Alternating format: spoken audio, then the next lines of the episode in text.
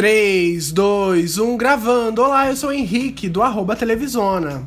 Olá, eu sou o Bruno, arroba Bruno Urbano, e esse é o Televicast, o podcast sobre TV para quem gosta de TV. Em 20 de outubro de 1990, nascia por aqui a MTV Brasil, a terceira versão da MTV no mundo e a primeira lançada em TV aberta. E para comemorar os 30 anos que a MTV Brasil estaria fazendo hoje, vamos falar deste canal que revolucionou o conteúdo dedicado ao público jovem, marcou uma época e lançou várias modas. A MTV Brasil também apresentou várias bandas e músicas que marcaram as nossas vidas e ainda despertou em muita gente o desejo de se tornar um VJ e trabalhar em um dos melhores empregos do mundo. E claro, né, deixou muitas saudades nos corações. Nesse episódio também vai ter o pior e o melhor da TV nessa semana, o momento da Fazenda e temos um convidado especial para comentar com a gente esse, esses 30 anos de MTV. Solta a vinheta aí, produção. Oi, eu sou Astrid e é com o maior prazer que eu estou aqui anunciando para vocês que está no ar a MTV Brasil.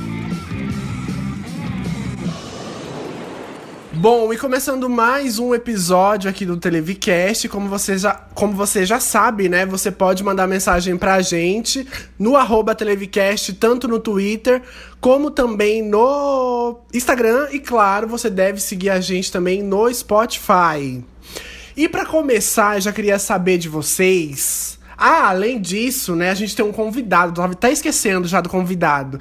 Quem? Esquecido no churrasco. Pois é, quem é ele, Bruno? Então, a gente tá aqui com o Matheus, é produtor do canal do YouTube Papo de Música, meu melhor amigo de infância do Rio de Janeiro, sendo de São Paulo eu. A gente se conheceu no Orkut, lá em meados dos anos 2000, por conta de um programa da MTV, que é o tema desse episódio. A gente ama a MTV, ele também adorou a MTV na falecida MTV Brasil se conhecemos no Orkut, assim como também conheci o Henrique pelo Orkut por conta da MTV. E aí a gente virou best friend forever até hoje. Ele me aguenta meus surtos e crises existenciais no Twitter. Saudades MTV, inclusive. Olá, todo mundo. E pra gente não. pra ninguém achar que a gente tá louco, que a gente tá falando, ai, ah, a MTV morreu. Sim. Existe um MTV que tá aí no ar, já vamos, já vamos deixar bem claro. Mas agora, né, ela pertence de novo à Viacom e não mais ao grupo Abril, de, no caso, né? É, a MTV que a gente tá falando, a MTV Brasil que a gente tá falando, é da época que pertencia ao Grupo Abril. Ah, da TV aberta, a falecida da TV aberta. E que falava sobre música, né? E que fala sobre música, exatamente. Aqui a atu atual que existe na TV a cabo, ela é uma outra MTV, que é totalmente da dona original, né, que é da MTV americana, e eles estão seguindo a mesma vibes, né, que a, a mãe está, está seguindo, que é reality shows. Eles estão focando mais em reality shows e não mais em música, em videoclipe, etc. E a gente vai aqui focar na, nos 30 anos da primeira MTV Brasil, antes da Viacom. Para começar, eu queria saber de vocês como que vocês conheceram a MTV Brasil. Eu já vou começar. Eu conheci a Finada é, quando eu fazia aula de informática, porque para quem não sabe, né, eu moro no interior do Paraná e Antes de eu me mudar para Maringá, que é a atual cidade que eu moro, eu morava numa cidade bem menor, que no caso é Loanda, aqui no Paraná, onde eu nasci. E aqui não rolava de ter o sinal da TV aberta, como tinha aqui em Maringá o sinal da MTV Brasil. E aí eu só fui, só fui conhecer, né, o canal e tudo mais pela internet quando eu fazia aula de informática. Tipo, no tempo livre que rolava ali, eu começava a acessar o site da MTV. Aliás, também. É, no geral, assim, eu vi pela primeira vez alguém falando de MTV com uma notícia na Folha de São Paulo, falando sobre uma nova programação da MTV que iria estrear, e eu fiquei super curioso. Isso era 2000, 2001, mais ou menos. E aí eu comecei a pesquisar na internet, pesquisar na internet. No começo, aí 2000, 2001 eu só via conteúdo pela internet, né? Numa internet até pobrezinha naquela época. E aí só depois que eu fui ter TV a cabo em casa, e aí eu fui ver de fato que era MTV e comecei a curtir realmente. E vocês, como vocês descobriram a MTV? Então, eu comecei, eu na época, eu ainda assistia mais as principais redes, SBT, Record, Globo, blá blá blá. E eu era muito.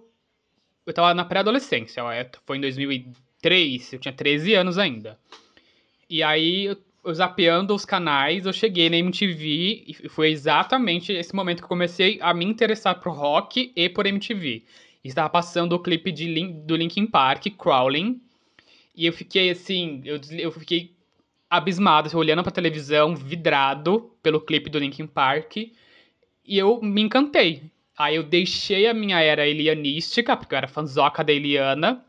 E aí eu me tornei adulta. Eu cresci, agora sou mulher. E aí eu comecei a assistir a programação da MTV a partir dali.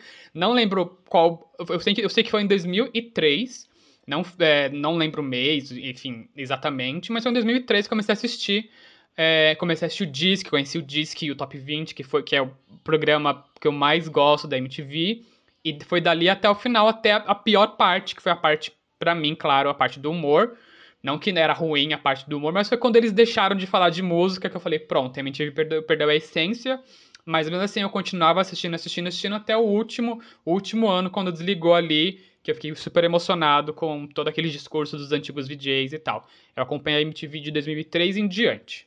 E você, Matheus? Então, cara, eu acho, assim, pelo que eu me lembro, é, eu comecei a assistir MTV por causa da Peach, é, em 2004, porque, é, é, enfim, e eu, eu conheci a MTV por causa da Peach, eu lembro que também não tinha, eu não tinha MTV em casa, era esse mesmo rolê que o Henrique falou, de morar numa cidade que, que não tinha MTV, e aí eu lembro que eu tava... De qual cidade você é? Eu sou de São Gonçalo é, no Rio. Ah, sim. E aqui pegava MTV muito mal, assim. E não tinha TV por assinatura, não tinha nada disso. Então, eu lembro que eu fui estudar, tipo, no centro da cidade, onde pegava mais ou menos. E eu tinha uma tia que morava lá. E todas as vezes que eu saía da escola, eu comecei a, a não ir para casa para poder ficar na minha tia, para poder ver MTV. para ficar esperando para ver se passava o clipe da Peach. Que na época, se eu não me engano, era teto de vidro, assim. Então. Teto de vidro. Era teto de vidro, que na época também. Eu pensei que você pegou já máscaras não, ou admirável chip Não, novo. eu cheguei em teto de vidro, que foi trilha sonora de Malhação, que foi onde eu conheci Pete, assim, na, na, real. Ah, sim. Então. E também, fiquei, fiquei com a MTV, por incrível que pareça, hoje em dia eu ainda sou aquela pessoa que. que sente uma falta imensa da MTV e que fica enchendo o saco deles no Twitter falando que tem que tocar música nacional é, porque só toca é, BTS e Blackpink. E eu sinto falta de, sei lá, de, de, de, rolar um Duda Beat, sabe? De rolar umas coisas que rolariam se fosse na MTV antiga. Os é... K-popers não vão gostar desse comentário, eu acho, hein? o cancelamento vem. ah, Mas eu sei que o Matheus dele não tem medo de fanbase, então não, né, já sei que ele tá acostumado com esse hate. É, eu super eu super concordo com você mesmo. A vibe da MTV Brasil, ela, ela, ela, ela era uma espécie de curadoria, né? Eles procuravam tudo ela que tava. tudo artista, que tava né? tocando, assim, realmente. E não só o nacional, mas algo assim também regional. Tanto que a gente foi apresentado para várias bandas nacionais que, tipo, ainda não estavam no, no, nesse recho. No mainstream, nesse, né? Sim, no, no, Rio São Paulo muito, ainda. É, a MTV deu muito espaço para quem tava no, no midstream ali, pra galera que. O Jay Wacker, por exemplo, foi um artista que eu acho que ficou muito grande nessa época por causa da MTV. E eu Sim. acho que hoje em dia, inclusive, a gente não tem tantos artistas assim que são é, independentes no, no cenário que, que, enfim, que tenha muito reconhecimento, porque a gente tem essa ausência da MTV. Sim, eu conheci muita música nacional por causa da MTV mesmo. Link Park foi a primeira banda que eu ouvi, né, fora do mundo que eu ouvia só coisas infantis. Mas aí quando eu comecei a, a conhecer MTV, foi toda a minha, minha, sabe, história musical que eu escuto hoje em dia é por causa da MTV. E tudo que eu comecei a conhecer foi porque a MTV me deu a oportunidade de, sabe, de conhecer. A minha banda favorita, por mais que ninguém conheça, Ludov. é por causa da MTV. Exatamente, Ludov. É, foi a MTV que me apresentou ao Ludov. E eu, sabe, eu escuto eles até hoje. Por mais que, sabe, pouca gente conheça, etc. Na época eu surtava porque todo mundo tinha que conhecer Ludov, sim. Mas hoje eu já reconheço que eu, eu gostando de Ludov, tá ótimo e eles estão aí. Mas Não tão, né? era uma grande vitrine, era uma grande vitrine para para todos os artistas nacionais, alguns internacionais também que não faziam sucesso aqui, aqui no Brasil, pelo menos, e só lá fora. Também era, era uma vitrine, e isso era bem interessante. Eles tinham. Eles falavam com um público jovem de uma forma muito boa. E o, que, e o que era legal também, né, é que tinha uma programação super nichada. Tipo, se você queria escutar rock, tinha um programa que só tocava rock. Você queria pop, tinha um Exatamente. programa que só tocava pop. Tinha o Pulse MTV, que tinha uma coisa mais indie, rockzinho, e uma- umas coisas mais descoladas, né, pra época. Tinha um programa para tinha o Yo MTV que falava do rap. Tinha um programa para cada segmento ali de musical, para cada um quiser, para cada tribo ali se encontrar, vamos dizer assim. Isso faz muita falta hoje em dia. É, essa MTV que tá, que tá agora no ar, é, no começo ela até tentou fazer algo parecido, que ela colocava algumas playlists também segmentadas, assim, separadas. Mas também parou e, enfim, acabou isso também, não tem mais. É, mas é, o- o- acho que o problema da, dessa MTV, quando ela tentou fazer isso, dessa nova MTV, foi que ela só apenas fazia playlist, colocava uma sequência de videoclipes ali e no num ar e horário só. terrível. E na MTV antiga. É, em horários ruins. E na MTV antiga, ele era um programa Sim. que tinha um VJ ali falando da cena musical, daquela cena musical lá. O, o Yo tinha o Taíde, que é um, né, um puta artista do rap. Ele falava com propriedade sobre o rap, apresentava bandas, artistas, clipes, era tudo tudo muito mais do que simples clipes, não que não diminuindo clipes, mas só colocar uma sequência de 10 clipes ali, sabe, de rap, não, não é nada, vamos dizer assim, sabe? Porque se você ver no YouTube, se você quiser, foi por isso que MTV, sabe, começou a decair depois da, da, da, da criação do YouTube, do, do boom do YouTube. O que eu acho que não, não nos justificaria, porque uma coisa é você querer ver o clipe a hora que você quiser, outra coisa é você querer ver o clipe na MTV. Tinha, tinha isso, né? E acho que o, o, o pessoal da MTV não, não sacou e achou que, que o YouTube ia destruir a televisão e não, não aconteceu. Mas aqui também tem uma parada que é, vai mais além do YouTube, né? Porque aí também vai ter o dinheiro, tem precisa de publicidade pra manter a televisão no ar. E eu até vi uma entrevista do Zico Góes Ah, dizendo sim, que sim. o, o YouTube matou a MTV Brasil porque é, o clipe tava indo pro YouTube, todo mundo queria ir lá assistir, e aí a verba publicitária tava indo pro YouTube. Porque aí, né, rola o anúncio e as pessoas estavam indo lá assistir. E pra TV, essa verba publicitária não tava vindo mais. E aí, tipo assim, se a gente for analisar, a MTV Brasil sempre teve um baixo orçamento, se a, gente pode assim dizer, né? Os programas sempre foram feitos assim, na gambiarra. sempre, sempre. Não eram câmeras da última geração. O Bruno que foi nos estúdios pode contar isso até melhor. Eles acho que eles tinham só três estúdios, né, Pra fazer todos os programas. Sim. Era bem pequenininho e é, era o mesmo, no mesmo estúdio, vamos dizer assim, no mesmo local, era, era encontrado quatro ou três cenários do mesmo programa. Então, por exemplo, isso até mostrar, eles mostravam até em alguns programas. Você, você viu o cenário do Fura MTV e atrás tinha o cenário do Disque MTV. Sabe? Então era só mudar a câmera de, de um lado pro outro, era, era o mesmo cenário. Era, uma, era, era bem pequenininho, eles trabalhavam ali aos trancos e barrancos. Eu fui no. Eu, para quem. Eu não sei se, é, se, né, se você é novo, está ouvindo, eu já fui no programa da Cicarelli, o Beija Você participou, Sapo. amiga? E já fui no quinta categoria. Você não beijou ninguém não, lá. eu fui na plateia. e tu se- sempre na plateia. Sempre na plateia, vamos sempre deixar claro que eu não fui sapo, né? Porque. Pra quem não sabe, pra quem não sabe, o Bruno era a, madra a madrastra que ficava lá gritando com os sapos. Eu não era madrasta. eu não era madrasta. Eu só era. Ele era um dos ventrílogos. Não, eu era. Ai, os ventrílogos maravilhosos. Eu fui o anjinho na época que eu fui pro a gente- Beija Sapo, tinha A gente tem imagem disso? Que Eu ficava quero lá na imagem na minha frente. mesa. Eu tenho, em, V- eu tenho, em- eu tenho em VHS isso gravado e ninguém nunca vai ver. Passado. Ah, não acredito. Cadê Joás? Ah, que isso, mentira. Ele... tá aqui, tudo, tá tudo no guardadinho no VHS.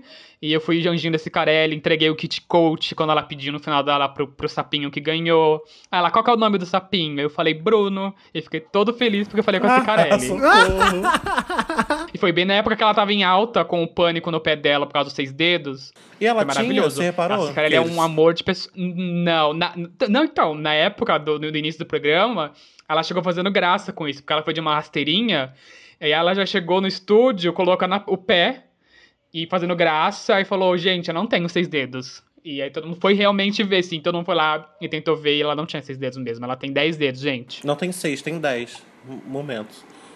Ela tem cinco e cinco. Fiquei com medo desse caralho agora. ela tem cinco e cinco. Ela não tem onze, ela tem dez dedos, no caso.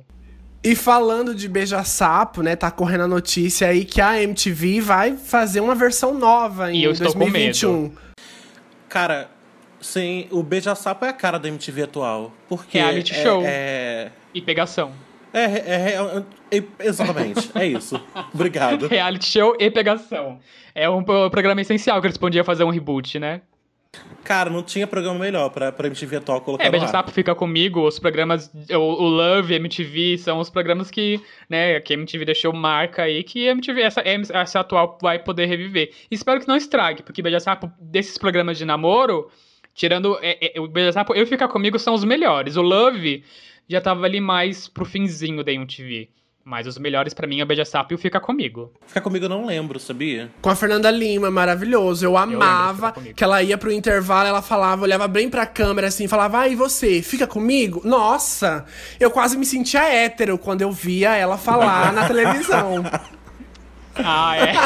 é só se sentia, né? Só assim por um pouquinho. Aí aparecia o Edgar Já ali, aí já voltava ao Falando normal. em Edgar, falando em Fernanda, vocês têm, assim, algum VJ que vocês morrem de amores? Tenho. Sara Oliveira.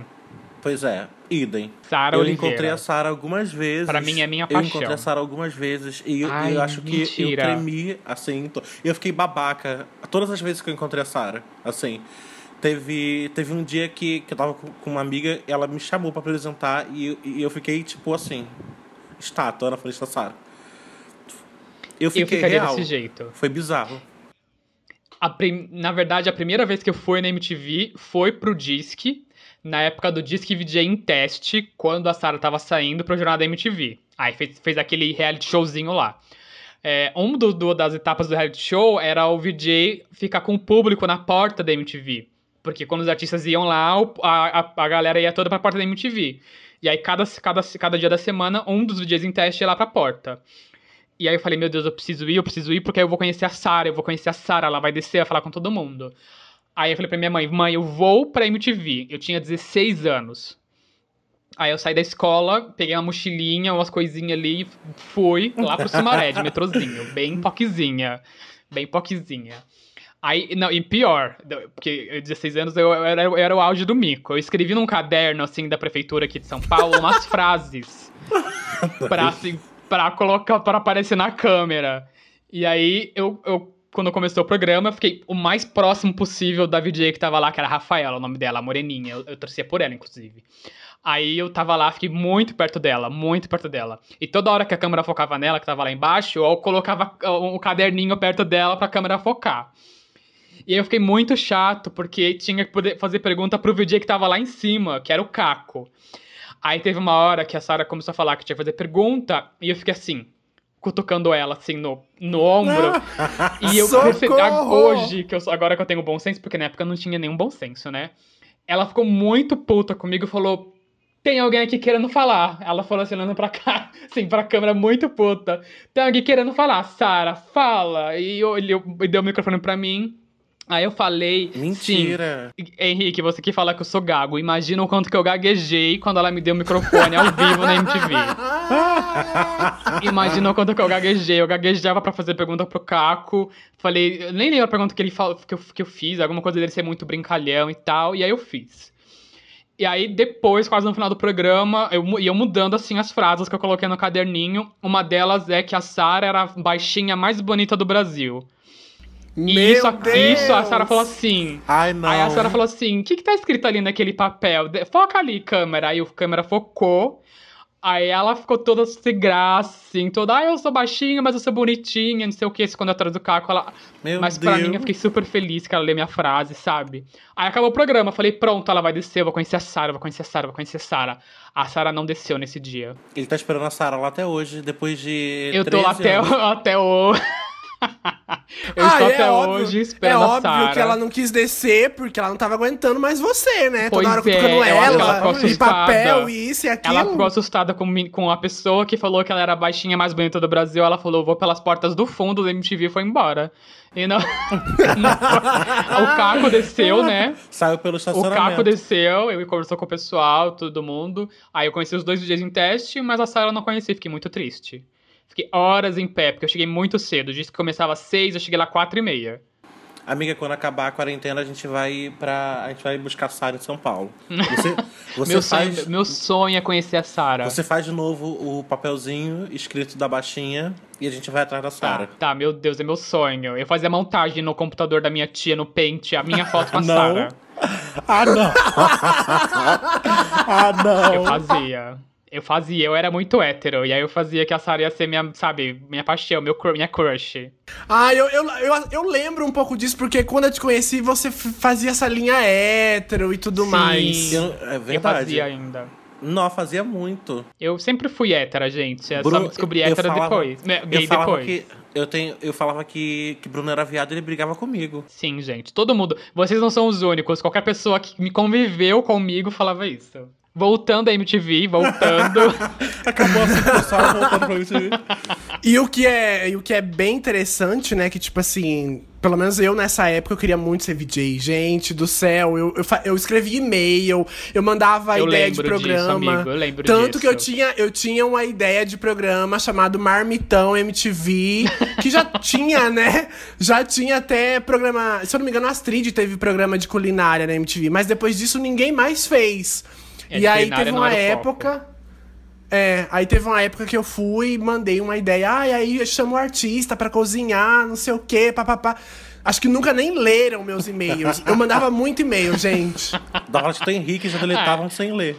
Exatamente, já É, mandou. verdade, é criou uma verdade. regra no Outlook, mover para a lixeira, quando viu de Henrique, não sei o que, não sei o que. Eu lembro disso do seu sofrimento. O Henrique sempre falava comigo quando a gente começou a se falar por causa da MTV. Ele falava, ai, eu vou ser VJ, que não sei o que, que não sei o que. E aí, pior que ele, ele, ele conhecia todas as notícias de televisão, ele falava que ele tinha o diretor dele, que falava de todas as fofocas e bastidores da televisão. E eu morrendo de vontade. Era só, ele só lia a coluna da Patrícia Kogut. Era só ele, e era a diretora dele. O truque da. POC. Exatamente. É, vocês gostavam da programação de verão? Amigo, adorava. Adorava. É, tempos obscuros em que eu gostava de Lobão, achava maravilhoso. Quando ele fazia. Enfim, é.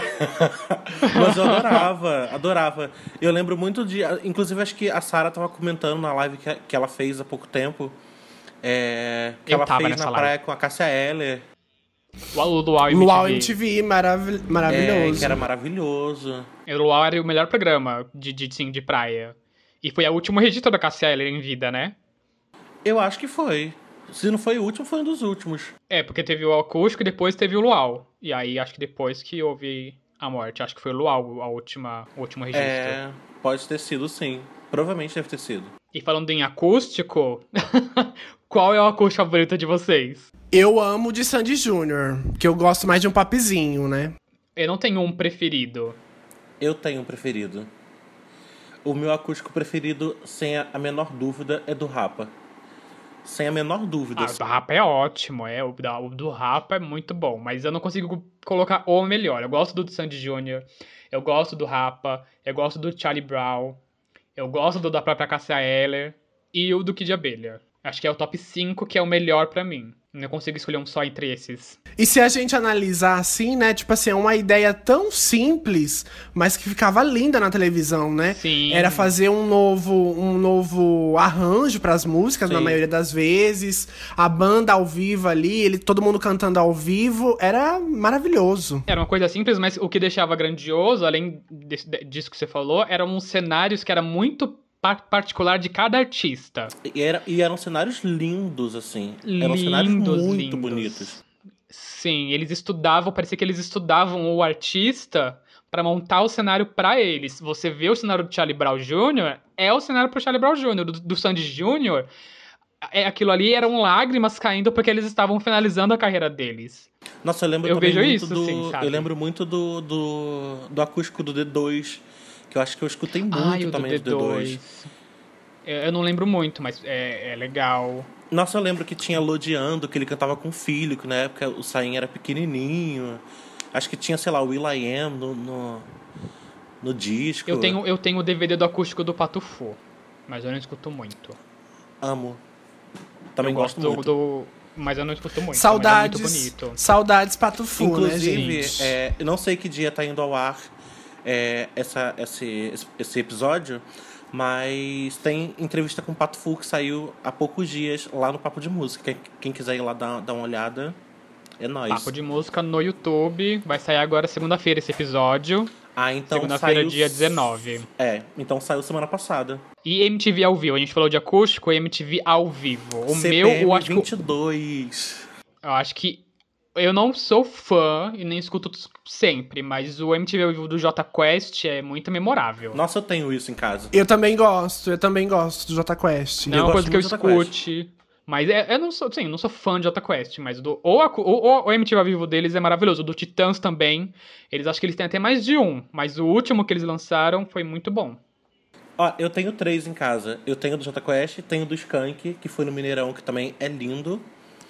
E tenho do CPM 22, que na época eu acho que era a minha banda preferida, então eu amava. E o do Barão Vermelho também, é muito bom. Ah, do Barão também é massa. Ah, e tem o acústico do Ira também, que é legal. Que tem a Peach. Sim, sim. Pois é. E eu acho que, tipo assim, por exemplo, ó, o Luau MTV, o acústico, o MTV ao vivo, poderia rolar nessa nova MTV, né? Porque é um programa. O acústico já meio que tá rolando, né? Rolou do Thiago York qual Teve, mais? teve. Rolou do Isso, isso, isso. Mas foi o único, né, até agora. É. Mas acho que eles devem dar um tempinho, que o Thiago York saiu ano passado, né? Eles devem dar. um- Esse ano não teve como fazer nada. Eles Pois devem é. deixar fazer pra algum ano que vem. Como eu não gosto de Thiago York, então não vou opinar. As fãs de Silva. Eu nem, nem Silva é uma pessoa mais fã pra, pra combinar, mas Silva é, é um que podia fazer acústico nessa nova safra da MTV, eu acho. Eu acho que o Silva podia E fazer você assinou- o OnlyFans. Sabia que você ia falar disso. É! Você assinou o OnlyFans? Cadê Deus- fã? eu- o o Matheus é mais fã de Silva do que eu. Ele assinou. Ele não postou nada, Silva. senão eu teria assinado. Mentira, tá louca. Se fosse do João, eu sou do Silva. Brasil, o primeiro fã-clube que ele tem. Eu sou do Silva Brasil, mas não, não participo de mais nada dele. Desde o Silva Canta Marisa, eu não gosto mais dele. E essa carteirinha que tá aí atrás de você? Tá louca, mentira, não tem. Então, é da, é da época, da época que ele fazia álbuns memoráveis. Eu tenho duas tatuagens dele, Cara, querido. mas é. Não sei. Uma é tatuagem, porque- inclusive, uma tatuagem, inclusive, que ele mesmo escreveu com a letra dele, eu tatuei. E agora você não gosta mais dele. Faz o que com a tatuagem? Vou te dar Ah, um é da música. A Ah, música tá. é maravilhosa. Qualquer coisa você tira, não sei, vai saber.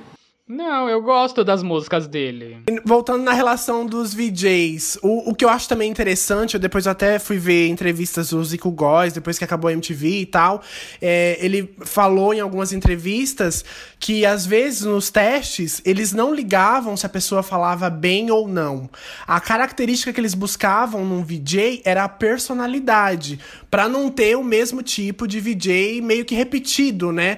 Pra cada pessoa, cada jovem, cada telespectador se identificar com uma pessoa. E na maioria das vezes tinha VJ também que não entendia assim tanto de música, tipo É, é, Max é. Velinha. É, não, até as cassis, as cassis no, no Disque MTV, elas não falavam muito bem e elas não entendiam nada de música. Elas estavam lá só pra, sabe, ser farofa. Era isso. A própria Sabrina, né, que não, não, não veio de comunicação, não veio de nada. Era modelo, fez o teste e virou DJ. Ou VJ. Mas enquanto isso, a gente tinha ali Edgar, que mandava super bem. É, Thunderbird. Ah, o Edgar é um ícone. Edgar é um O Eu, Edgar é eu o gostava e não gostava do João Gordo. Às vezes eu achava que ele pegava meio pesado, assim. Ah, mas é do E João Gordo aí- isso. É do, é do João Gordo isso. Ele é um amor de pessoa. Se você for ver o canal do YouTube dele, eu, eu, não, eu, eu não vejo todos os vídeos, mas se vai no Todo canal do YouTube dele isso. hoje, é um outro João Gordo. Sim, ele é muito fofo no canal do YouTube. Sim. Mas também ele casou, né? Tem filho e tal. Acho Cara, que ele mudou a partir daí. Mas sabe o que eu acho? Esses dias eu entrei numa pira e tava é, revisitando coisas da Dercy Gonçalves, né? E aí tem uma entrevista, é, era um programa que eu não vou lembrar o nome, mas era que João Gordo ia na casa das pessoas. E ele, Gordo e ele vai- Visita. Gordo Visita, acho que era Gordo Visita, E é. ele vai na casa da Dercy. E assim, nessa época, ele já tava muito fofo. Porque ele com a Dercy, ele tava muito fofo. Ela, ela botou ele, tipo, no bolso, assim. Ela deu um baile Uhum. nele. É, mar- é muito maravilhoso. Tem um, um vídeo do VMB deles dois apresentando uma categoria que do lado dela é, ele já fica assim meio fofinho, né? E, e- e falando em VMB, a gente vai falar de VMB já já, porque VMB pra mim é tudo e eu não não me, não, não me conformo que essa MTV atual ainda não fez uma edição de VMB. Ai, e- tá, daqui a pouco a gente fala então do GMB que eu tenho opiniões É. a respeito. Seguindo a pauta, vamos falar de Rock Go.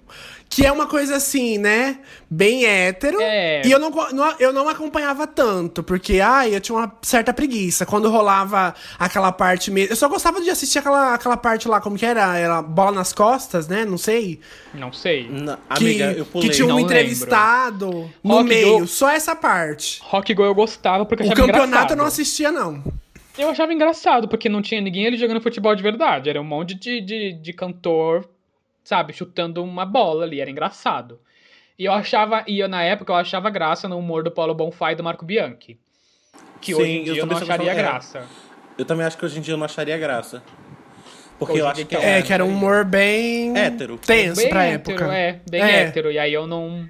Eu ia ficar lá, tá, né? E não, e, não, e não só o Rock Go, né? Se a gente também for pegar, por exemplo, Comédia MTV e outros programas de humor, a gente vê que tem, tinha algumas sketches, assim, pesadas, né? gosto. Mas que pra época, sim, que pra época, tipo, todo mundo tava dando risada, ninguém tava nem aí, né? Cara, isso é muito engraçado, porque o próprio comédia, pelo menos, é. Quando é, entrou o Mion e aqueles barbichas, eu, eu não assistia mais. Mas antes, quando era Tatá, o Paulinho e tal, eu achava maravilhoso. E hoje em dia eu pego pra assistir no YouTube e eu acho tão sem graça. Eu não consigo Sim. rir de nada. Eu acho muito esquisito, assim, não, não rola Quinta pra mim. categoria foi um programa que mudou muito. Começou com o Mion e o Kazé. Sim, sim. Ah, é o Quinta. Falei errado o nome do programa. É, você falou qual? Acho que eu falei. Ele falou eu comédia. falei comédia. É o Quinta. Ah, é, não, é o quinta categoria. É, começou com o Mion e o Kazé, que era bem sem graça, aí veio é, Paulinho Serra, Tata Werneck, etc., que tomaram conta aí, foi, ficou aquelas coisas que eles faziam no teatro, ficou um pouquinho mais engraçado. Mas hoje em dia eu também não sei se eu acharia tanta graça assim. O Comédia MTV, quando ele começou a ser ao vivo, que eles ficavam mais assim, eu acho que teve mais graça. Tinha umas coisas muito legais que eles faziam, que até hoje, se vocês colocarem no YouTube e ver, tinha umas coisas bem legais. Tem uma sketch do, do Adnet, que ele. é, quando ele faz umas, umas coisas mais políticas, é uma coisa bem legal, que é o que ele faz hoje na Globo. Mas tem umas coisas assim, sabe, que eles exageraram. Tem uma coisa que eu adoro muito, que eu não sei se é legal de rir, mas a Tata Werneck imitando a Regina Casé. A Isso usava mim é muito tudo. disso. Sim, isso pra mim é muito engraçado. Ela exagerou na, na caracterização, óbvio, porque a Regina Casé tá parecendo um monstro ali na Tata Werneck. Mas é muito engraçado, ela só fala quatro palavras, ela não, assim, quatro coisas no caso. Ela não fala mais nada, ela fala... ela fala esquenta, é, esquenta, Arlindo Cruz, é, Baixada Fluminense e Programa Legal. É só isso que ela fala. Ai, que E isso você morre de rir. Você morre... Tanto que até hoje, se eu escuto na televisão alguém falar Baixada Fluminense, eu dou risada. Isso ficou marcado pra mim. Eu amava a Tatá fazendo a Fernandona. Pra mim, assim, Sim, a ícone, ícone, ícone. É Tata Werneck, né, gente? A Tata Werneck Cara- é pouco pra ela pra fazer rir. É isso. O Tata Werneck é, é isso, ele é foda. É claro que ela não, não é. Tipo, tudo que ela fazia era engraçado. Mas 90% eu acho que, que sim. Ela e o Adnet, por mais, sim, coisas erradas que o Adnet já fez e que a gente não pode passar pano, o Adnet é um bom humorista, né, gente? Nossa, eu só lembro daquela aula de bichês, que também, do Adnet, que a, a gente, eu, eu racho com Sim, da escolinha. aquilo. É maravilhoso Nossa. aquilo. é muito bom. O E clipe o do lado bom de ser gay. O lado bom de ser gay. Ah, o lado bom de seguir maravilhoso. Maravilhoso. Sim. Ai, o Bento era meu crush da vida. Adorava assistir Fura MTV por causa Era dele. tão ruim era engraçado, né? O Fura MTV era maravilhoso, Também. gente. Eu, eu não dava tanta risada com ele, eu dava mais risada com a Dani. Com a tirada Mas dela, eu só é. assistia. É, eu só assistia ele porque, né, um colírio na televisão, O gente. que, que ele faz hoje em dia? Ele participou do Vai Que Não Cola, sei. numa temporada do Vai Que Cola. Ah, é verdade, é verdade. Ele participou de uma temporada do Vai atrás, Que né? Cola com, com um personagem super sem graça, que não destoava de todo o elenco. Ah, mas é porque ele também não ajuda. Pois- Nossa, que venenosa! Que Não, gente, eu não tô horror. falando por mal. Eu não tô falando por mal. Não tô falando por mal, é que eu não acho ele engraçado, sabe? Eu também não achei ele engraçado. Ele, ele, ele, ele tá exatamente do mesmo jeito que ele apresentava o Fura MTV, sem expressões nenhuma. Eu não lembro qual é a temporada do, do, do, do, do Vai Que Cola que ele fez, mas ele faz um personagem que ele é como se ele fosse um apresentador infantil. Ou um ícone Putz. infantil, alguma coisa assim. Ele fez o Sérgio Malandro. É tipo isso. só que sem graça. Ai, gente. Não que o Sérgio Malandro tenha graça, mas. Ah, enfim. É. Henrique falou, ai gente, eu fiquei com medo dele falar que, go- que gosta do Sérgio Malandro. Eu fiquei até tenso agora. Ai, o Henrique Deus gosta de cada coisa. Não, quem eu gostava também muito era Marcos Mion. Nossa, sempre foi meu crush também. Marcos meu Mion Deus. uma gracinha. Ele na MTV fazendo piores, o Descarga, Covernation, que mais? Foi a melhor época do, do Não- Mion, eu acho. Ele saiu Sim, da na- MTV e no acabou. próprio Ah, mas no esse próprio quinta vezes, eu acho. categoria. Nossa, ele tava muito crush. Esse Tá, eu MTV umas três queria- vezes. Eu queria pedir, é, caso o Mion escute esse podcast, pra ele me desbloquear no Twitter. É, porque eu não fiz nada. Então é só isso mesmo, queria deixar esse, esse pedido. Você deve ter feito, porque que ele te bloqueou à toa, assim, de graça. E as pessoas que, são bloquea que me bloquearam no Twitter é porque eu fui chato. Então, eu acho que, que ele apresenta o reality show. Se ele não quer comentário, ele não apresenta. Vamos seguir o, o papo. E Socorro! Bom, vamos falar Enfim. agora então de VMB, né? VMB, e aí, que o falando Mion em já apresentou, VMB, inclusive. também, e deu um- até um beijo no casé, memorável. É, na época que tava recente. rolando. Então, numa época que tava rolando aí beijo gay, que a Globo acabou tirando de América, papapá, a MTV sempre pioneira, né? Sim. Foi lá e fez os apresentadores beijarem, maravilhoso. Ah, Mas o primeiro quando beijo gay foi no Fica Comigo, inclusive. Também, também. Mas quando eu lembro de VMB, a primeira palavra que vem na minha cabeça é pitch, porque banda dos sonhos. Eu acho Sim. que ela foi a maior ganhadora, né? Maior vencedora é a maior sempre. vencedora do Todo VMB ano ela ganhava. É, a Pitty, ela é a maior vencedora da história do VMB junto com os Paralamas. Sim. Eu não vou ela ganhou uma categoria número. só pra ela. Em um ano em específico, ela ganhou uma categoria só pra ela e nunca mais fizeram essa categoria. Que Eu foi tenho- do, do, eu pa- do projeto Paralelo, né? Que ela Qual? ganhou, acho que com a Agridoce. Que não, não tinha não, categoria. ídolo MTV. Ah, verdade! 2005. Ídolo Ela foi MTV foi em 2005, um ídolo de carne e osso coração. Ela foi a capa da revista da MTV, incrível. Eu comprei e não tenho mais, infelizmente. Mas foi incrível aquele VMB. Que é- foi, foi pra ela. A MTV falou: ah, vamos dar mais um prêmio pra Peach, porque vai estar pouco que ela vai ganhar. Aí a gente cria a categoria de ídolo, conta a história dela e exalta ela. Foi isso que aconteceu. E eu acho esse discurso mal bonito. E é legal que quem entrega pra ela é, o prêmio na época foi o D2, que eles eram. É, tinham o mesmo empresário, que era o Lobato, e que a Pete sempre foi muito parceira do D2. E. E hoje em dia eu sinto muita falta do, do, do VMB. Eu fico, eu fico olhando. sinto. Eu lembro, eu fico, eu fico pensando, por exemplo, eu lembro que um dos últimos VMBs, assim, eu acho que, que rolou um lance de Emicida e Criolo ganhando tudo. E eu lembro que na época eu não fazia ideia de que era Emicida, de que era Criolo. E eu ficava muito puto de. Porra, que que é essa pessoa? Por que ele tá ganhando prêmio? tipo. E hoje em dia eu sou a maior cadela que o, que o Emicida pode ter. E se fosse do Criolo, porque o Criolo. Meu Deus, eu adoro o Criolo. E aí a gente volta naquele papo do começo de como que a MTV Brasil trazia esses novos artistas pra todo mundo conhecer e essa, fazia essa curadoria, né? É, Porque, por exemplo, naquela eles, né? É, naquela época, ai, quem é Emicida? Quem é esse? Quem é aquele? E aí agora pessoas que estão bombando agora, eu lembro né? de Gabi Amarante ganhando prêmio e eu pensando, gente, quem é Gabi Artista Amarante? do pelo ano. amor de Deus. Ela ganhou artista do ano, tipo, era a escolha da- no lugar da escolha da audiência, a melhor artista do ano, a Gabi Amarantos, e ela não ganhou isso no Prêmio Multishow, em outros, sabe, outras premiações, sabe? É- era a MTV que dava esses prêmios. Mas agora, a pergunta que não quer calar: vocês usaram calça colorida quando o Não. Restart tava ganhando tudo? Não faz pra Eu não gente gostava gorda. de Restart. Não, Gente Mas você gorda- usaria? Gente, não, porque eu não gostava. Engraçado que eu não gostava de, de restart de cine.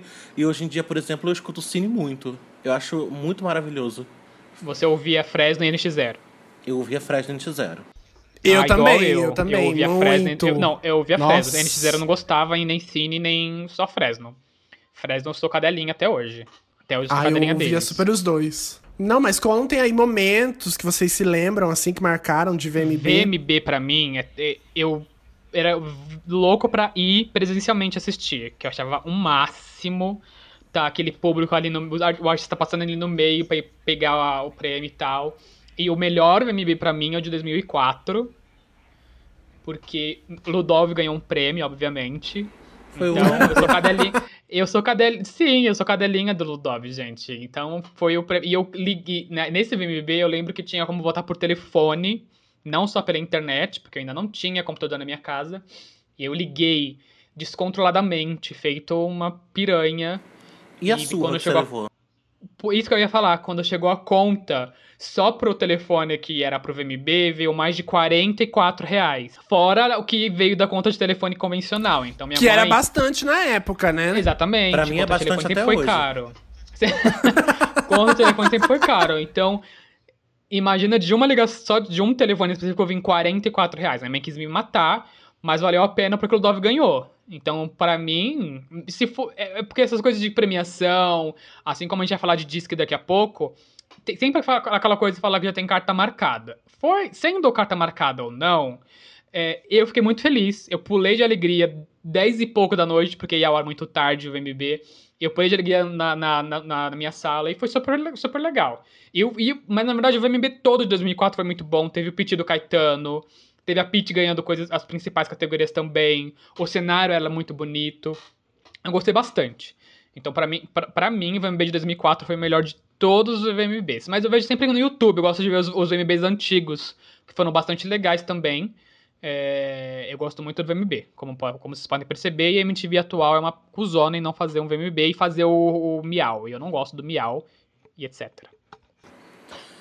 Não, é, eu acho. Eu não, eu, eu não tenho um, um VMB assim preferido. Mas, é, para mim, os melhores momentos eu lembro muito do Piti do Caetano, que pra mim eu replico até hoje, todos os dias da minha vida. É, eu lembro muito do, da Banda dos Sonhos, que Banda eu achava muito maravilhoso. Eu também achava o melhor momento. Eu achava muito bom. E eu lembro que, como eu fiquei chateado, que acho que nas últimas vezes não podia repetir é, ganhadores. E aí sempre, enfim, a, aí a Pitty não, não podia mais, aí eu ficava muito puto. E. Mas eu lembro também muito desse, desse lance do Carne, Osso e Coração. Eu lembro que eu chorei horrores assistindo isso do, do Ídolo MTV. E, ah, eu, eu lembro de, de uma performance do Bonde do Rolê, que na época eu amava. E que aí eles perderam um prêmio pro NX0. E aí a menina que cantava no Bonde do Rolê subiu no palco, fazendo Kanye West pra, pra tentar pegar o, o microfone. Enfim, foi, era uma loucura, assim. E eu achava muito legal. E era uma descontração muito, muito massa, assim. Eu lembro do, sei lá, do, do Mion mergulhando na plateia pra, pra plateia anunciar a escolha da audiência. Então tem. E eu fico, assim como o Bruno, eu fico muito triste. E eu acho que a palavra que eu posso dizer é triste de assistir hoje em dia o MTV Miau e ver gente ganhando prêmio por melo- melhor look, assim. Melhor É. pet. Melhor pet. Tipo. Melhor o quê? Garrafa, pet. Mas enfim, eu acho. Eu acho, eu acho Sendo que tem meus esquisito. prêmios Nick, sabe? Não é necessário. É. Meus prêmios Nick já tá aí. Pois é. Vou fazer, vou fazer o advogado do diabo aqui, mas vocês não acham que, tipo assim, é, agora a gente vive um novo momento, uma nova geração, e por causa da internet, rola essa, essa exposição maior aí com look, com pet, e aí a MTV pensou, ah, como que a gente vai é, renovar a premiação? Vamos Vamos seguir por essa linha da internet? Ou vocês acham que, tipo, não precisava é, trazer essa linha da internet, poderia ficar só na música e continuar a premiação do jeito que era?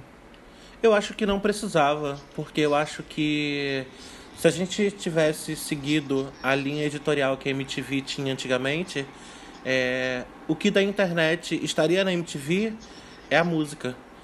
E a música que faz sucesso na internet e, e eu que, que tô, enfim, que eu trabalho nesse meio de, de música e muito de música independente e de coisa que, que circula e que não chega na MTV, eu acho que, que isso que tá na internet, que, que a MTV teria. Por exemplo, eu citei a do Da Beat no começo. O Da Beat é um fenômeno na internet. Então acho que se você coloca a MTV numa premiação da MTV, a Duda Beat numa premiação da MTV, eu acho que, que que isso vai conversar com a internet. Se ela traz, sei lá, Letrux, se ela traz João, se ela traz essa galera da internet, DAI, por, por mais que sejam artistas que talvez eu nem consuma, mas se eles trazem esses artistas da internet para uma premiação de música, eu acho que não ia precisar fazer uma, uma premiação que premiasse o pet do ano, entendeu? Ia deixar de fazer o miau. Faz o miau, sem, sem sabe, ser uma premiação grandiosa, faz uma premiação mais simplesinha pro miau e também faz o, um, um Video Music Brasil. É, a, a, MTV Mãe, que é americana, não deixou de fazer o VMA. Ela adaptou o, o VMA, já que o foco não é mais videoclipe como era antigamente. Eles deixaram de ser melhor videoclipe, melhor videoclipe pop, é melhor artista pop, melhor música tal, melhor adaptar a premiação VMB para as condições atuais, de melhor artistas, músicas, etc. E faz uma premiação Miau, se, sabe, se for necessária, trazer esse público de internet para a programação da MTV. Então eu acho que, como a MTV tem sempre a raiz na música, que é o nome da emissora, a premiação não devia deixar de existir. O VMB na MTV atual deveria sim existir e não deveria tirar o foco do Miau. Acho que são coisas distintas, acho que são, é água e óleo. O, o, o foco do Miau como é o prêmio de millennials, de coisas assim, sabe, que não tem a ver com a música, é, é para um público. E o, e o foco do VMB é para outro público, que é quem gosta realmente de música. Então acho que daria sim para eles fazerem duas premiações, por mais, sabe, simples que fosse. Não precisava ser grandioso como a antiga MTV, a antiga MTV fazia, por mais capenga que, que seja a produção deles. Mas eles podiam fazer sim.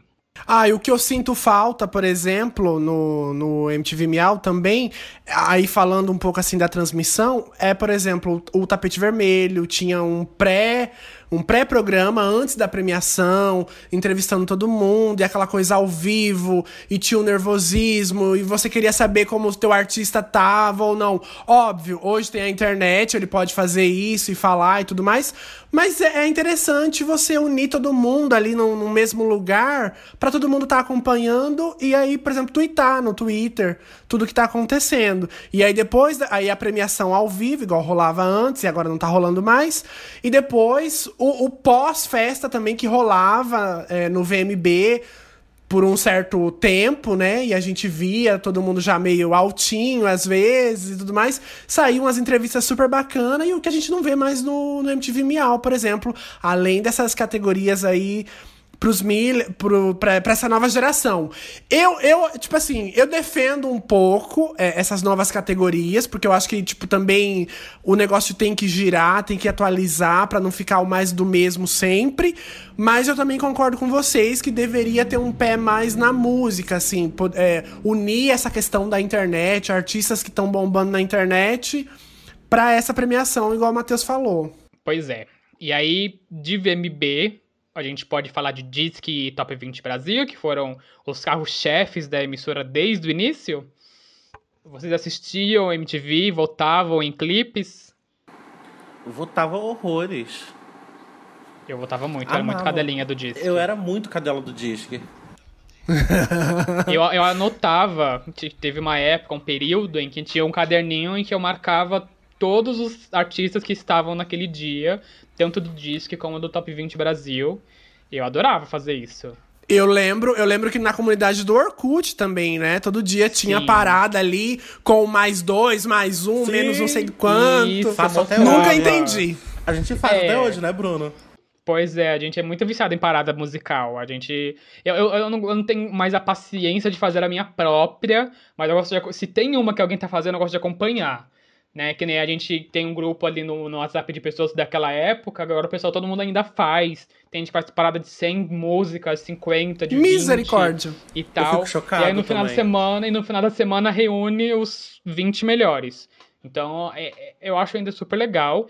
Tem perfil no, no Instagram vários, na verdade, tem uns quatro previews, quatro ou três né, no Instagram, que reúne, que relembra coisas da MTV, MTV Brasil e mostra como tava o, o, o, top 20 da, sabe, dos anos 2000, de 2003, 2002 e tal. É, é muito legal rever, de 1990.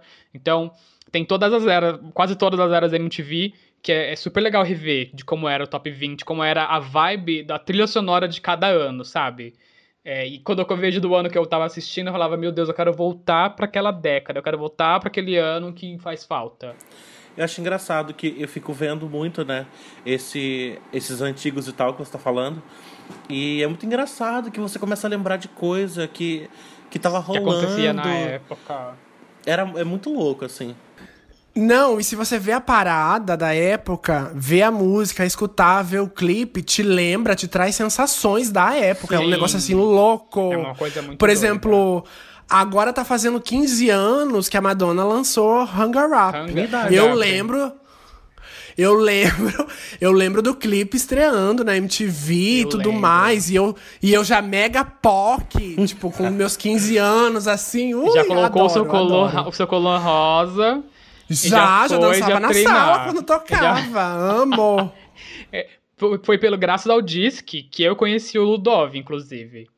Eu, eu devo conhecer, conhecer o Ludov graças à MTV. Não por, pela programação, porque eu não assistia 24 horas, mas foi no Disque que eles estrearam lá. E eu falei, meu Deus, essa banda é tudo para mim.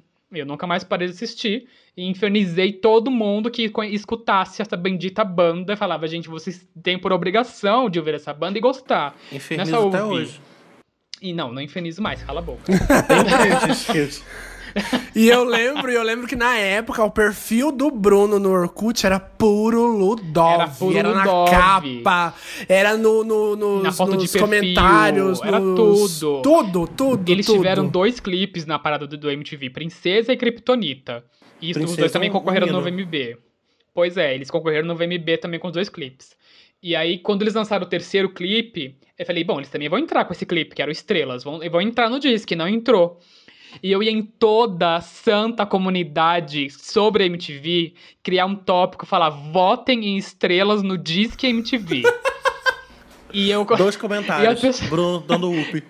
E eu ficava, exatamente, eu ficava dando up e as pessoas falavam: Meu Deus, menino, para de ser chato, eu não vou votar nessa banda.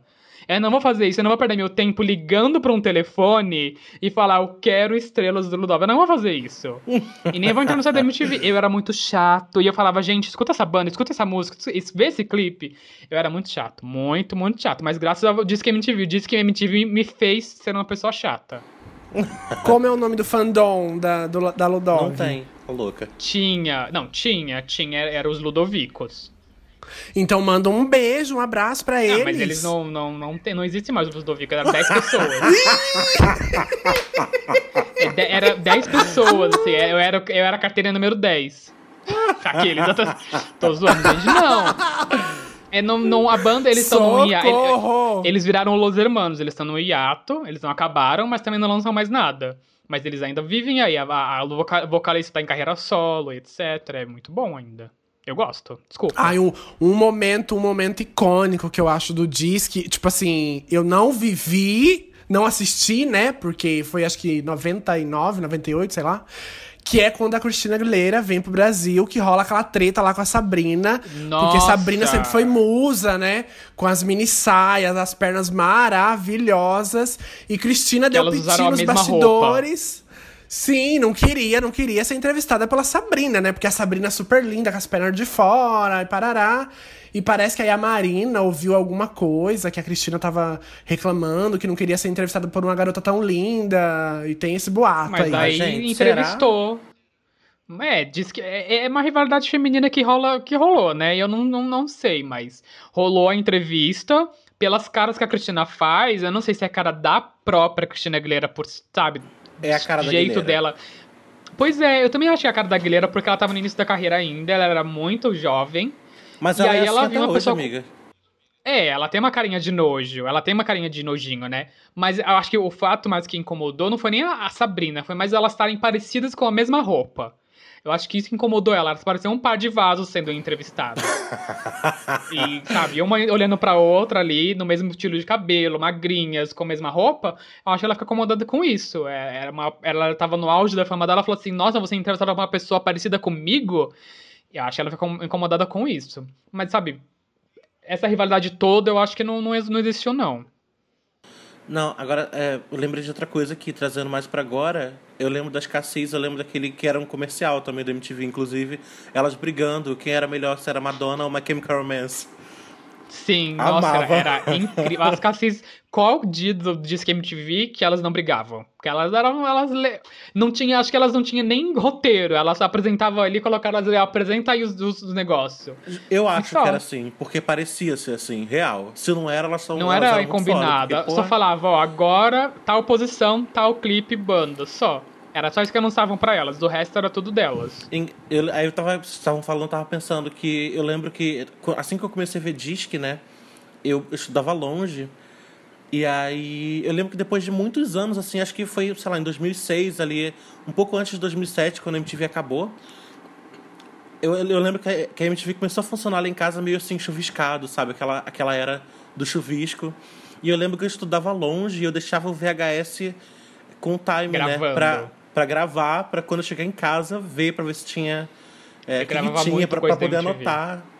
Uhum, eu gravava muito. Sobre Disque, eu, eu falei aqui sobre algumas cartas marcadas de VMB e talvez até do Disque.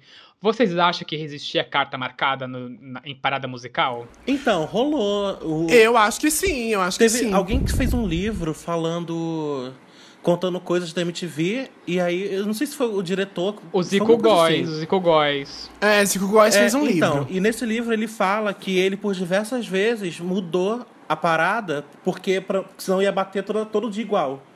Sim, Rolou ia ser muito livro. repetitivo, né? Isso. Repetitivo. Tanto, eu ia falar isso que a gente falou das Cassis. Na época que elas apresentavam disco, que elas estavam. Elas tinham um hit estourando, que era Beijos, Blues e Poesia. Era, foi o único hit o delas, único né, hit caso. também, né? Não foi o único hit delas tem no dias caso. também é muito hit. Ah, não, é, tem hit, é, tem dias foi, foi Eu legal. Mas Beijos, Blues e Poesia foi o hit delas. E não entrou na parada do disque. Porque elas estavam apresentando. Eu achei, mesmo que elas estavam apresentando, que deveria entrar. Claro. Não, não acho que deveria ter ficado de fora. É, Matheus, você que era da, da, da, do grupo do Disque MTV, não sei se você lembra da época do Jay Wacker, que a falta que a falta faz não entrou na parada do disque e todo dia a gente falava, será que isso não vai entrar porque não querem mais que entre, que não sei o quê. E aí do nada entrou e as vocês falam, vocês pediram tanto. Uhum. Aí a gente falou assim, nossa, eles estão lendo a gente aqui no Orkut. Porque a gente criava essa teoria das conspiração bem louca, que tinha alguém é, lendo a comunidade do Orkut. Eu era bem, bem paranoica.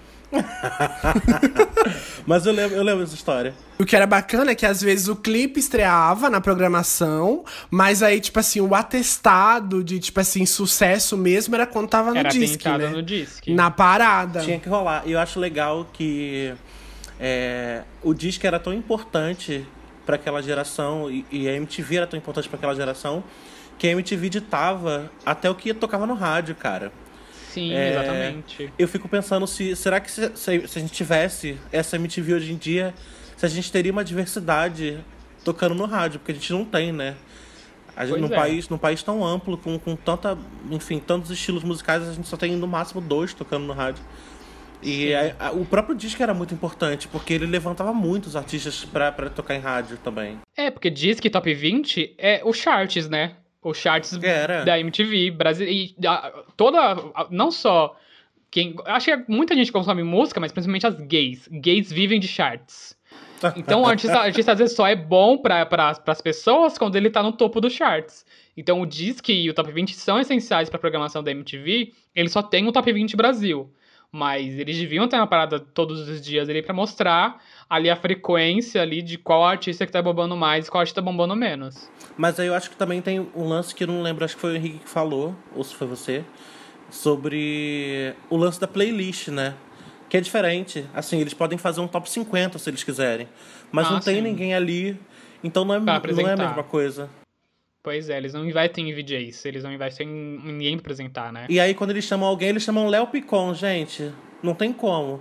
Assim, pelo amor de Deus, não tem como. Léo Picon, aí chama aquela galera que fez de férias com ex. Sabe, não tem condições, eu, gente. Eu nunca assisti o top 20 dessa nova MTV. Eu assisti, sei lá, um que era Léo Picon apresentando e falei, nunca mais. Menor condição. E o Disque também, né? Depois de um tempo ele acabou mudando de nome, virando top 10, Virando porque top ninguém 10. tava mais ligando, né? Ninguém. A internet É. bombando. E aí todo mundo foi votar na internet, aí acabou virando o top 10.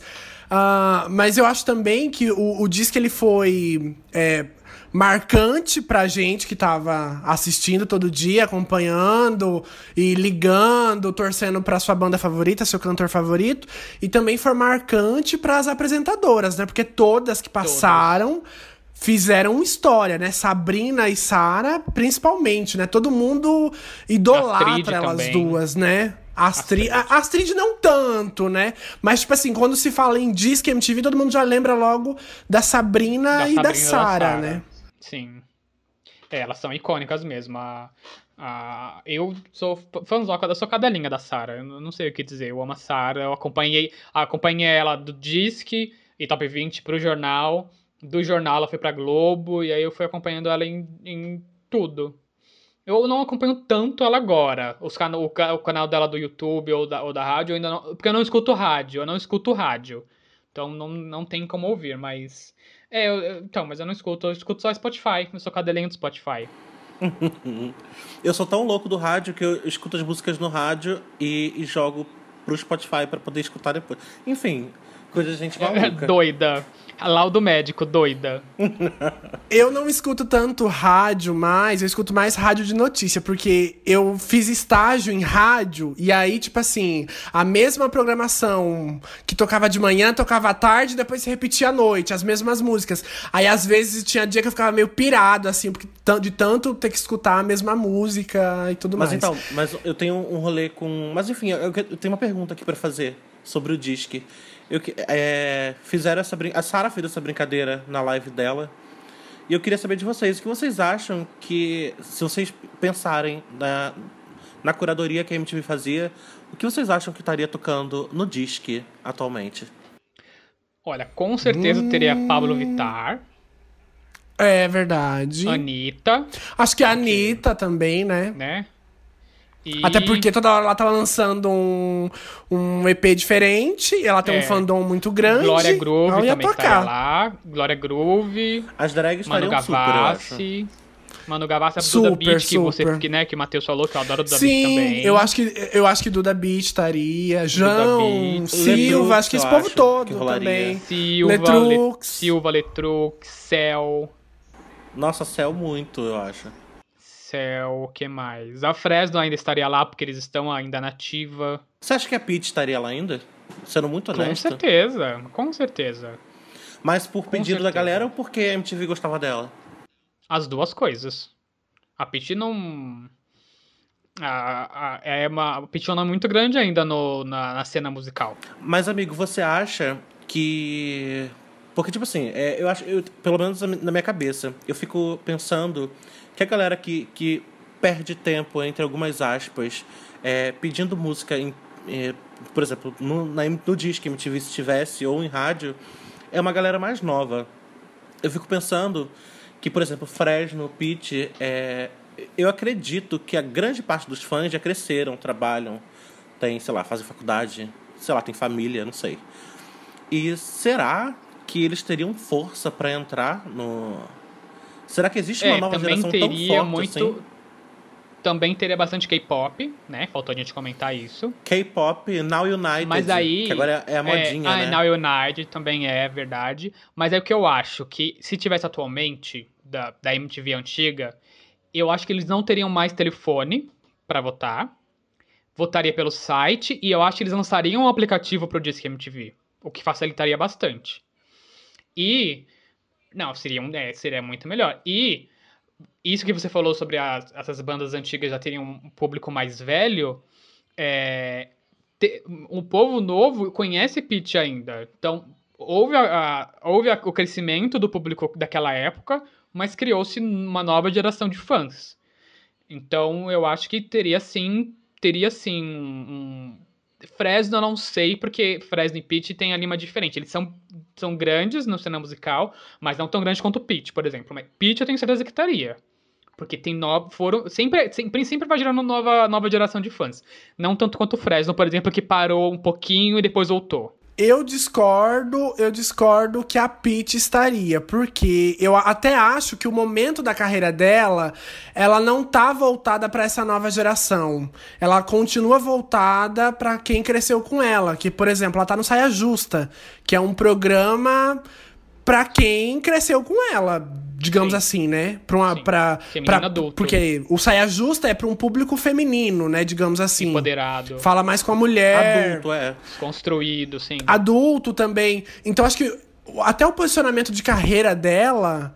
É, é, mais pro público adulto do que para pro público jovem atual. Não sei, eu, eu, ela eu não sei se ela estaria porque, até porque eu não acho que essa geração que acompanhou ela iria querer ficar votando é, em uma votação. A geração que cresceu com ela não disque. votaria. Mas eu acho que ela, mesmo que tenha um público mais adulto, e a carreira musical voltada para o público mais adulto, ela ainda tem gente nova que vai curtir ela mesmo com essa fase adulta. Porque eu, quando era menor, eu gostava de, de artistas que tinha sabe, foco na carreira de pessoas mais adultas. Sim, isso aqui. Vocês também, eu acho. Vocês também gostavam de artistas que eles já, já tinham uma, uma, uma, uma, uma carreira grande, que já tinham pessoas que gostavam deles há muito tempo, e vocês começaram a gostar mesmo jovens.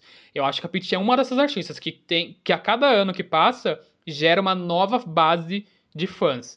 Tem a gente que, que tá desde o início, desde Máscara em 2003, mas tem gente que conheceu ela ano passado e já tá ali acompanhando ela todo dia. Mesmo que ela também não lance tanta música como ela lançava antes, mas tá ali ouvindo as músicas antigas e atuais. Eu acho que ela estaria ainda.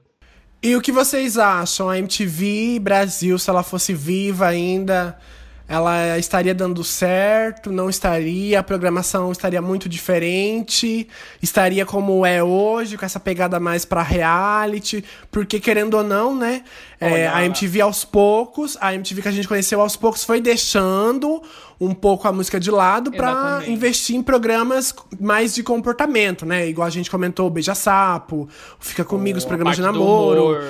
Sim.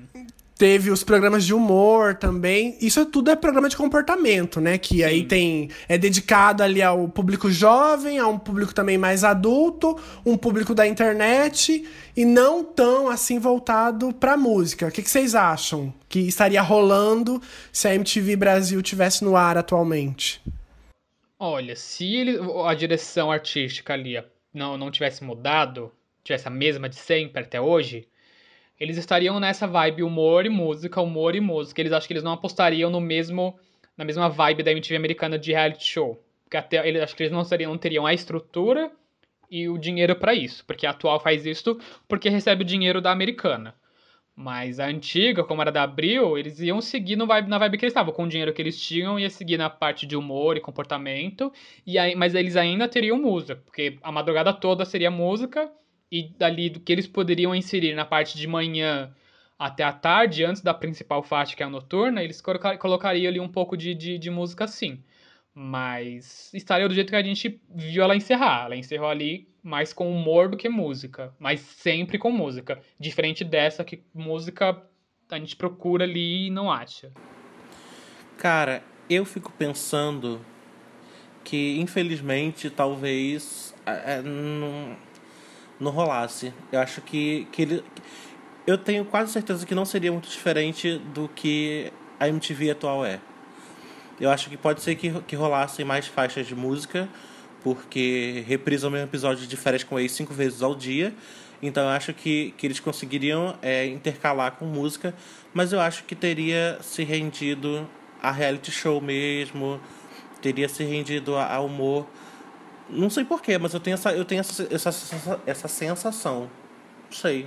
É, então, então eles comprariam o, os realities da, da americana e traduziriam como. Eles já, já faziam isso. Eles pegavam muito, é, muitas séries e realities da americana e passavam aqui. Então, se fosse os da americana, acho que também poderia rolar. De pegar bastante conteúdo de lá e trazer para cá legendado, ou até mesmo dublado. Poderia ser isso também. É que se a gente for analisar também, né, tipo assim, se a gente pegar, por exemplo, o, YouTube, o YouTube tá super pulverizado com coisas da MTV. Tem vários formatos de, de canais e tudo mais que a gente via na MTV.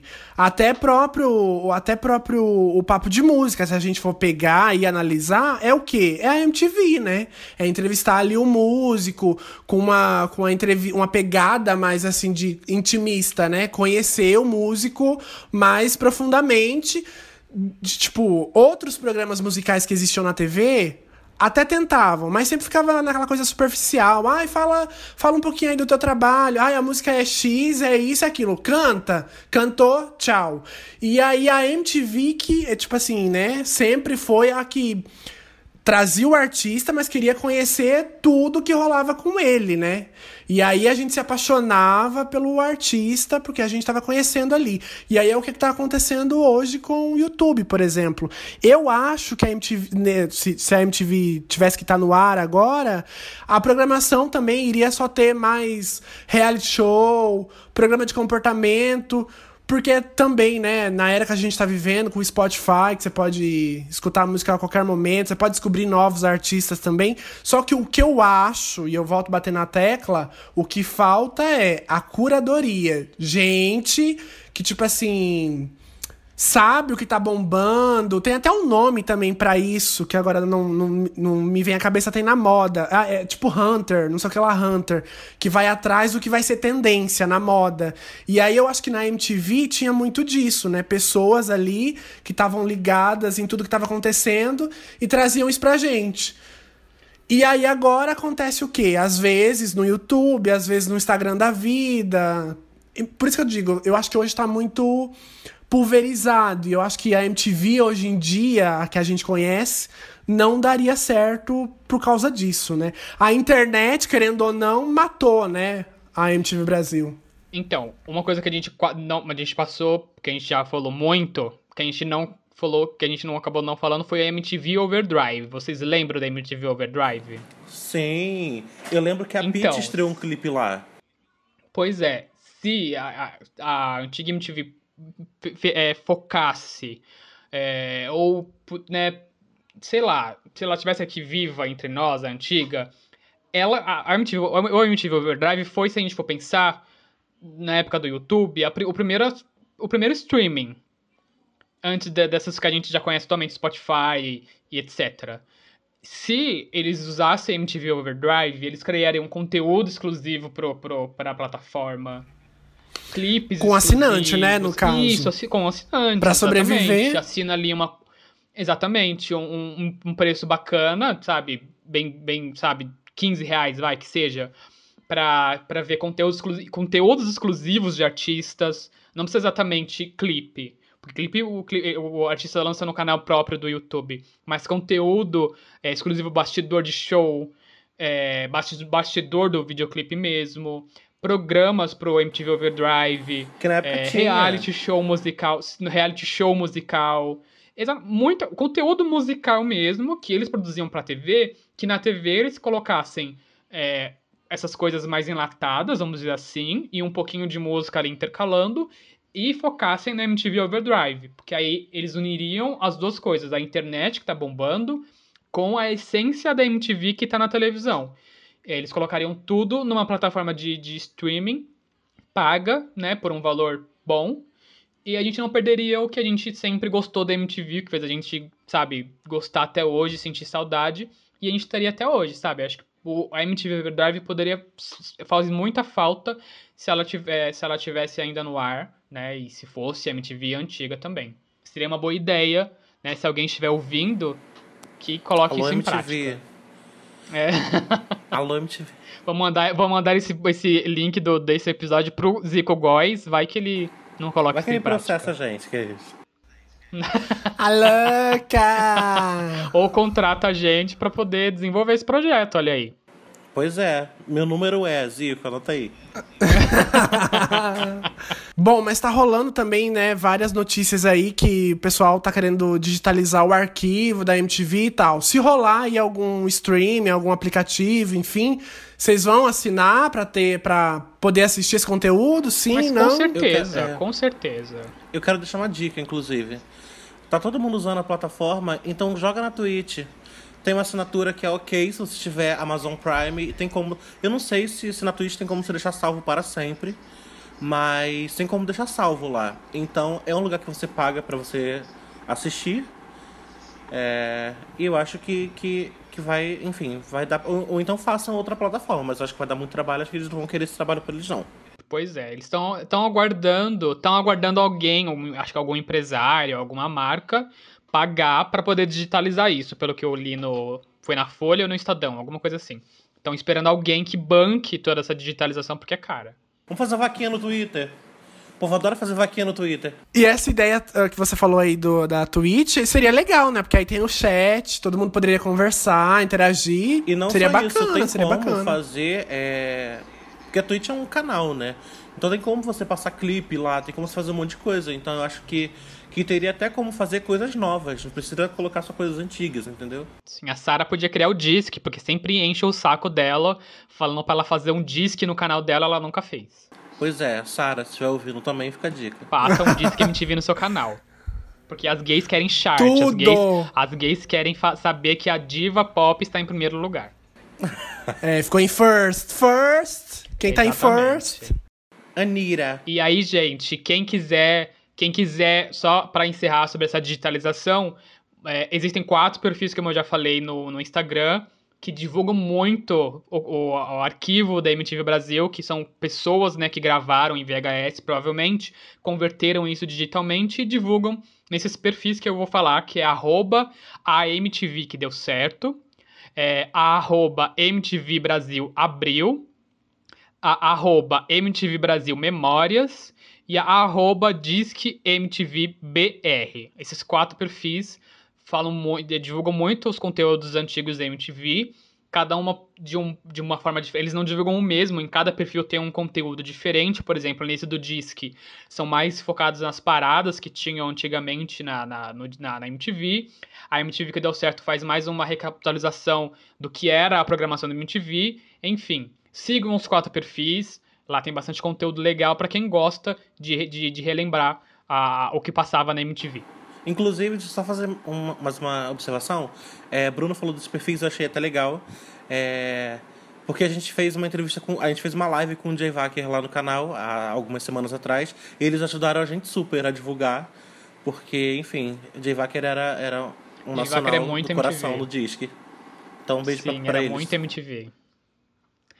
Um beijo pra esse pessoal, porque eles estão fazendo tudo que um, um, um- Como é que. Eu esqueci a palavra. Um. Ai, eu esqueci a palavra. Alzheimer. Foi pra isso que você tomou remédio, É, né? esquece Daqui a pouco exato. volta. Daqui a pouco volta a palavra. É, não, não, isso não coloca. Tira da edição, Henrique. Isso que eu ia falar. Pra quem tá ouvindo, ela foi tomar o top term dela, pra ela ter mais Tina, você memória. vai tirar isso da edição, Henrique. Você não vai colocar isso na edição. Vai sim. Claro que eu vou. Claro que vai. É bom todo mundo saber que você é velha. Então, para a gente poder seguir com os nossos quadros, eu quero agradecer a presença da minha querida e nobre amiga carioca, Matheus, lá do canal Papo de Música no YouTube. Pessoal que estiver ouvindo, vá lá no Papo de Música, se inscreve lá no canal, que ele é produtorzinho desse canal maravilhoso, que é bem a cara da MTV. Matheus, muito obrigado pela sua presença. Obrigado vocês. Queria agradecer pelo convite. Fiquei muito feliz. É, a MTV faz muito parte assim, da minha vida, da minha construção musical. Então, muito obrigado pelo convite. É, beijo. É, youtube.com.br papo de música. Se inscrevam no canal. E mate com 3 T's Vieira, arroba, né? No caso, Instagram. Me segue também. Beijo pra todo mundo. Valeu. E segue ele no Twitter, porque ele é bem a Luana Piovani da nossa geração. Tchau, Matheus, muito obrigado. E agora a gente vai seguir para o nosso primeiro quadro, que é a Caminho da Roça. Falar de Fazendinha, o que rolou na Fazenda essa semana. Olha o caminho da roça, Sor. A Fazenda 12. Bom, Fazenda, né, continua bombando aí nos assuntos, toda hora tá no Twitter e tudo mais. E essa semana a gente teve o quê? Mariano como fazendeiro para desespero de Luiz Ambiel e também o Biel, né, E no o caso. Biel. Que agora, nesse momento, o Bruno já tá preparando ali o paninho dele pra ele passar pra pano. Luísa. Eu não tenho mais pano pra Luísa, eu já abandonei a Luísa, já coloquei ela no orfanato, eu não quero mais ter relações com Luiz Ambiel. Eu, sabe, Luiz Ambiel já, assim, já está metido com, com, com Biel. Luísa, você está metida com drogas? Ela está. Aí eu abandonei ela. Ué, você não torce mais pra ela? Como assim? Você era Não, o fã quando- número um. Quando a, quando a pessoa se envolve com drogas pesadas, eu pego os meus dedinhos e faço assim. E aí eu não, não, não torço mais. E falando em Luísa, né, também teve o barraco aí de novo, novamente, a Raíssa, né, dando uma, tendo uma crise lá, quebrando tudo, e por, e por conta de quem, né? Da Luísa, que acabou, né, gerando uns gatilhos nela. E, gente, como a Luísa é fofoqueira, meu Deus do E não céu. pode falar e pra ela ela que ela é não fofoqueira. aceita. Também. E ela não aceita que ninguém discorde dela, né? Porque ela começa a bater boca e ela fala que a opinião dela das pessoas não importa, mas ela gosta de dar a opinião dela. Você tá me chamando de Eu não, fofoqueira? não consigo entender. Você tá me chamando de fofoqueira? Você tá me chamando de fofoqueira? Sim, Luísa, foi o que você acabou de fazer. Fofoqueira! Não, eu não fui fofoqueiro, só disse pra ele. Você foi fofoqueira, Luísa. Desculpa, Luísa, foi fofoqueira. E não há nenhum problema nisso, Luísa. Se você, quando você ouvir esse podcast, não há nenhum problema em ser fofoqueira, porque o Henrique é e ele é dono desse podcast. Amo. Eu amo. E que- mas o que, que você tá achando da, da Luísa, é, tipo, se, se reaproximar do Biel? Você acha que é só estratégia? Ou ela tá, tipo assim, com dor no coração e meio que perdoou Obviamente ele? que ela viu que o Biel E tá querendo ser a mãezona e se aproximando. Obviamente, ela viu que o Biel voltou de três, então ela que já foi participante de Casa dos Artistas, ela sabe como um reality show funciona. Então, ela tá ali metida com o Biel por causa disso, mas eu acho também que ela se perdeu no personagem. Ela já se perdeu na personagem dela. Então ela já jogou a toalha, porque nem o Matheus Carriere já. Matheus Carriere chega assim perto dela, tipo, Luísa, por que você foi falar aquilo? Sabe, você não precisava ter falado. Ele chega ali já, já desanimado, porque ele sabe também que não tem mais como, não tem mais jeito, Luiz Ambiel. Mas ela tá entregando entretenimento pra gente. Então a gente não torce pra ela ganhar. Mas que ela chegue na final pra ela continuar entregando o entretenimento que a gente gosta de ver, que é a baixaria. E nesse momento, né, acho que ela não tem mais nenhum aliado, se a gente pode dizer assim, né? Porque, É. tipo, rachou com todo mundo, né? Ela não tá Nem fa- o A Jojo não fala mais com ela. Nem o Ela Carriere, brigou que era o com melhor amigo dela, é mais. Também, também. Aí Porque teve ele falou treta com mal dela quando ela era fazendeira, não era? Aliás, aliás, é, eu, não, eu acho que ela tem sim ainda alguma ligação, que no caso é o Biel. Ah, também. Ó, o Matheus tá, tá escutando a gente, tá aqui ainda na, na conferência, e ele mandou aqui que tem ainda a, Vicky, Vitória. É verdade, é. É. Apesar que teve, né, o babado lá da fofoca, que a Jojo tinha dito que é, não, não ajudaria ou ajudaria, mesmo estando na, na baia, né? Ela, tinha, ela queria voltar pra cozinha e não ia ajudar com os animais.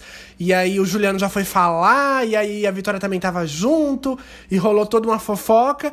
Eu acho que, tipo assim, a amizade da, da Luísa com a Vitória ficou um pouco abalada. Apesar delas se conversarem, por causa dessa fofocaiada toda, ficou um pouco abalada. E aí, se a gente for ver, a Luísa só tem o Biel, o Juliano, né? Porque ela ainda fala com o Juliano, apesar daquela baixaria lá do começo do negócio da, do ofurô, ela fala com ele ainda, chorou, fez todo um escarcel e fala com o cara, não consigo entender.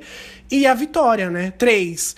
E aí, tipo assim, eu acho que ela, ela foi, foi falar com o Biel também pra, tipo, o grupinho do Biel não votar nela. Eu, eu sinto isso também, não sei. É, a, a Vitória, ela é. Eu não, não nem, nem- ela não me chama atenção nesse reality. Ela tem os momentos dela, mas eu não, não, não, lembro que ela existe na Fazenda. Só te- sei, eu sei que existe uma Vitória lá, mas não, não, não me chama atenção. Então eu só pre- presto atenção em quem faz mais barraco, quem faz mais baixaria, que é isso que me chama atenção. Baixaria, é o, que eu gosto de ver. Ainda mais vindo de um reality na Record, que vem logo depois da novela chamada Jesus. Isso pra mim é um combo perfeito. É, é, É a maravilhoso, né? a Ficar Record esperando coloca- a Fazenda começar assistindo Jesus. A gente Jesus. fica. a é, a gente fica sabendo ali, né, dos mandamentos, das Exatamente. coisas, tudo. E depois vai ver as tretas. É Sei maravilhoso. lá, é no- 10 e 20 tá lá falando uns provérbios, os mandamentos. 10 minutos depois, a Jojo tá falando 50 milhões de palavrões. É muito bom esse, esse timing que a Record tem de programação.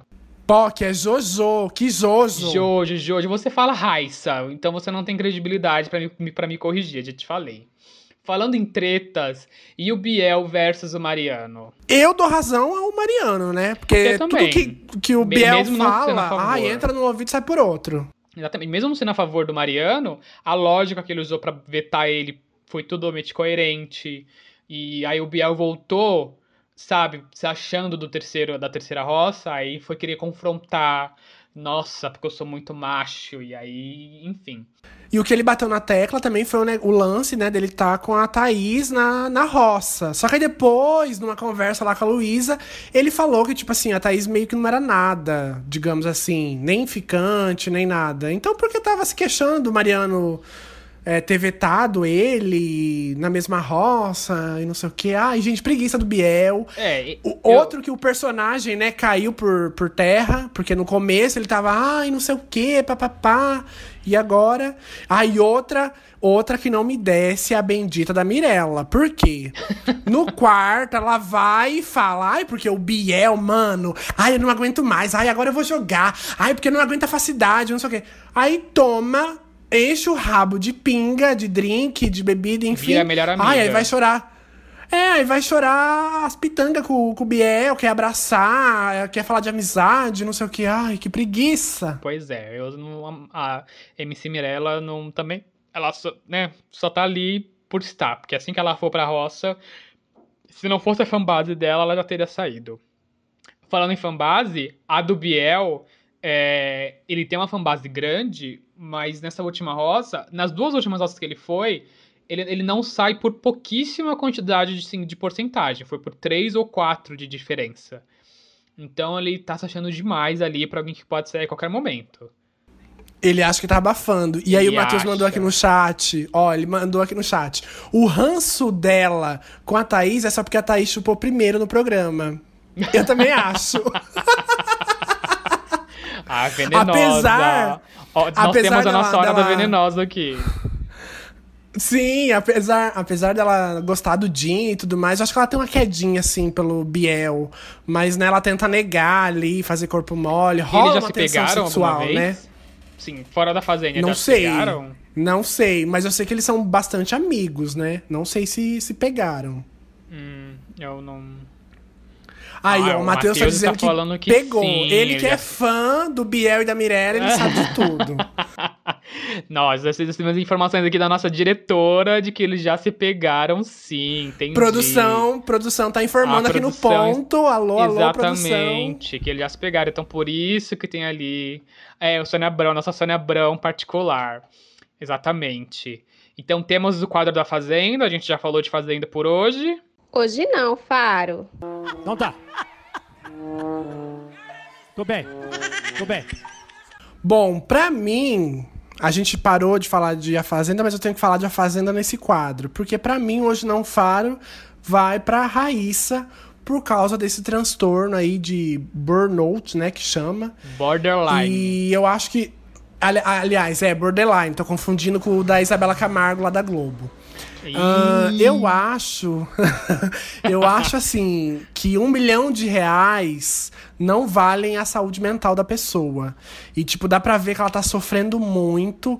É óbvio que ela tá ali também, não só pelo um milhão, Pelo mas bi- pelas pela oportunidades que o. É, pelas oportunidades que o programa vai dar depois. Muita gente, depois da Fazenda, ganhou uma carreira, se a gente pode dizer, a Gretchen mesmo. Ela virou o que ela é hoje por causa da, da Fazenda. Não, Os né, memes ela dela na Fazenda começaram. a- Ela só reviveu Não, então, carreira, mas- né? Sim, mas ela tava esquecida, ninguém mais Então, m- ela lembrava reviveu, dela. exato. Depois da Fazenda, ela ganhou um, um A negócio aí. Tem muita gente que, tipo. A Nicole, A Urach, que depois foi pra Nicole. Globo também. Não vou lembrar agora. É, não vou lembrar de, de cabeça agora todo mundo. Então, a, faz... a Viviane Araújo, a produção tá dizendo aqui, verdade. E, querendo ou não, né, tem essa visibilidade. E se eu fosse ela, na minha opinião, eu acho que eu preferia sair do programa e ficar com a, com a saúde mental melhor. Sim, até porque, tipo assim, eu, eu acho, né, que ela sabia que no programa ela ia ter muitos gatilhos. Porque tem que conviver com pessoas que você nunca viu na vida. E, e eles fazem de tudo, óbvio, pra gerar conflito, porque a gente quer ver conflito, quer ver treta e tudo mais. E aí, é, tipo assim, eu fico com pena dela e ao mesmo tempo também me dá um pouco de raiva. Porque, meu, se ela sabe que ela tá com tudo isso e tá gerando esses gatilhos nela, por que continuar? Tipo, Sim. meu, um milhão de reais não vai pagar a sua saúde mental. Você tá bem, conseguir dormir, conviver bem, tudo. É legal, é legal ver, tipo, as tretas quando rolam com pessoas que não estão sofrendo com saúde mental. Que, tipo assim, ai, tá brigando porque rolou a discussão, tem um pavio curto, enfim. Não porque sofre de algum transtorno e aí tá tendo que lidar com isso e deve ser bem difícil, óbvio. É, tipo a treta da, da Jojo. Ela, ela ficou brava mesmo, ela ficou puta mesmo. Aí ela descontou na garrafa e deu um gritão lá. E isso é legal da gente ver. Legal sim, né? Porque é a treta que rola no, no, no, no calor do momento. E dela não, é triste porque ela tá sofrendo, ela é um transtorno que tem na cabeça dela. E isso não tem nem graça e tal. E como você disse, ela, eu também acho que ela tem que bater o sino. Ela tem que sair pela porta da frente sem quebrar a porta, de preferência. É, e a gente tava até essa semana comentando, trocando mensagem.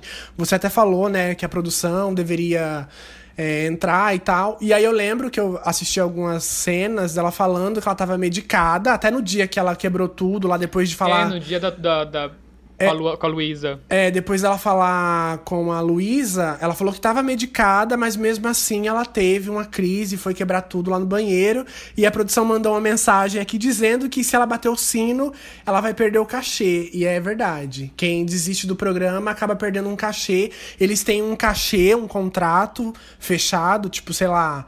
30 mil, 70 mil. E ainda depois também, a cada semana que você fica igual no Big Brother, você ganha mais um tanto. E também as ações de merchandising que rolam no programa também cai um dinheiro na sua conta. Então, querendo ou não, né?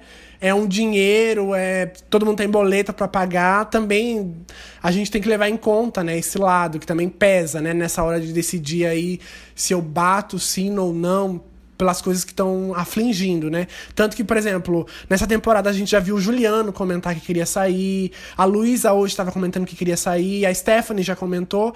O, Selfie já o falou selfie que também, sair. depois daquele porre que ele teve, mas ninguém disse. E aí a produção comentou: o próprio Briel, se ganhar o programa. O quê? Ah, o, próprio, o próprio Briel, se ganhar o programa, fica duro de tanta dívida. Eu amo, eu amo os memes que, os que o pessoal faz quando é, pegando ele correndo e colocando sirene de polícia. Gente, eu choro de rir. É maravilhoso. Ah, e aí, alguém sabe o tanto de hits que ele tem? Porque ele fala que tem vários hits. Alguém lembra de hits do Biel? Pois é, né? Ninguém se lembra. Eu não lembro. E qual é o teu. Pelo menos o da Jojo tocou na Arábia Saudita. E qual é o teu hoje não, Faro? é, então, meu- o meu Hoje Não Faro também é sobre a Fazenda. A gente ainda não saiu da Fazenda, a Fazenda não saiu de nós, estamos consumidas de Fazenda. É, só que o meu vai para os quadros sem graça que existem no dia da eliminação do programa. A Fazenda 12 tá muito parecida com o Big Brother desse ano. Dos participantes, da, da edição, do, né, da edição, né, A mesma vibe. Tudo é muito parecido. Muita, muita vibe. E eles quiseram pegar também o Rafael Portugal, que ele aparecia no dia da eliminação e tinha umas sketches lá, uns quadros bem engraçados. A, a- meu, minha, timeline do Twitter ado- adorava o Rafael Portugal. Eu também gostava, enfim. Só que o Carioca e o outro quadro que tem, que é só uma narração, é muito cons- constrangedor e sem graça.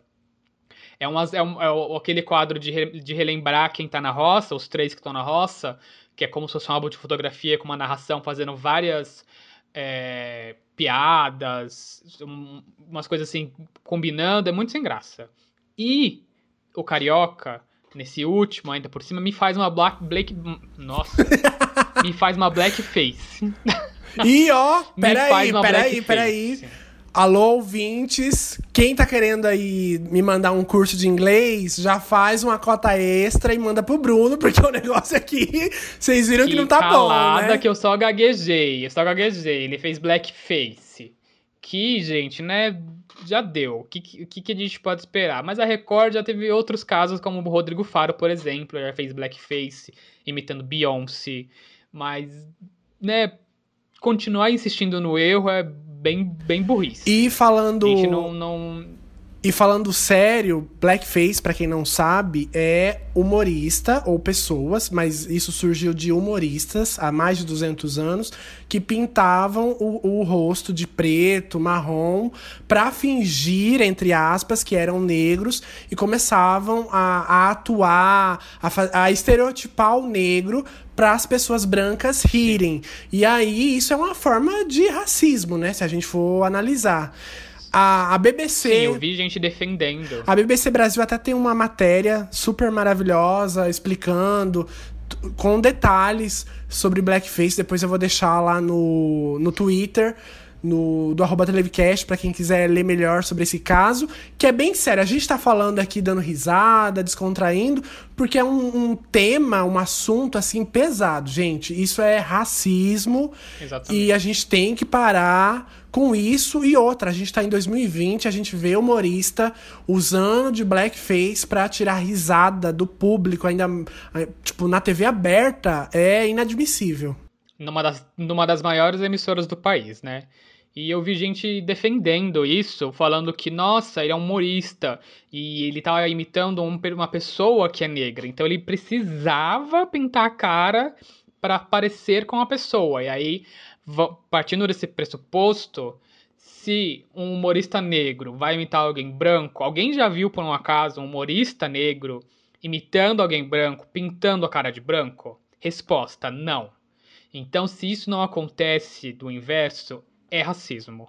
Acabou o assunto, sabe? É racismo, não tem graça, né? Porque ele poderia continuar, só colocar algum acessório ali para lembrar o, o- o cantor do Raça Negra e continuaria sem graça mesmo assim, porque é o carioca que tá fazendo. Mas não seria, não teria racismo ali envolvido. E é isso, é, esse é o pior ponto da situação. Mas tá sem graça todo dia da eliminação ter es- esses quadros aí que, que não agregam em nada ao, ao reality. Pra quem não assistiu, foi no momento do quadro do Carioca que ele tava satirizando o Luiz Carlos, que é o cantor, vocalista do Raça Negra, que é o ex da Exatamente. Luiz Ambiel, e rolou toda a treta lá da música, que a Lid e a Thaís estavam cantando e ela ficou chateada. É, a Você Jogou Fora, que ela disse que foi feita pra ela, e ele já deu entrevista no Bial falando que não foi feita, e depois ela se enganou, dizendo que não era essa música, e tem todo um rolê em cima disso. E aí eu lembrei, a gente falando de racismo, eu lembrei também de outro episódio, que até comentei isso no Twitter, que até tem, até, tem a, a Raíssa também, a Raíssa também tá envolvida, porque antes até dessa, dessa, desse surto dela, outras vezes que ela surtou na fazenda, as amigas e outras pessoas não criticavam tanto assim como o que rolou na, na, na brincadeira lá no joguinho de ferrar o outro peão. Várias meninas falando que ai, tinha medo da Lid, não sei o quê. Porque, né, querendo ou não, a Lid é atriz, ela faz muita caras e bocas, como dá pra perceber, né, durante os episódios e quem tá assistindo pay-per-view e tudo mais. E aí eu senti, assim, um certo racismo por um certo preconceito também por parte das meninas em falar que tinham medo da Lid. E aí, se você for analisar, ai, tem medo da Lid por quê? Porque a Lid é negra. Porque aí ninguém falou que tinha medo da, da Raíssa porque é branca.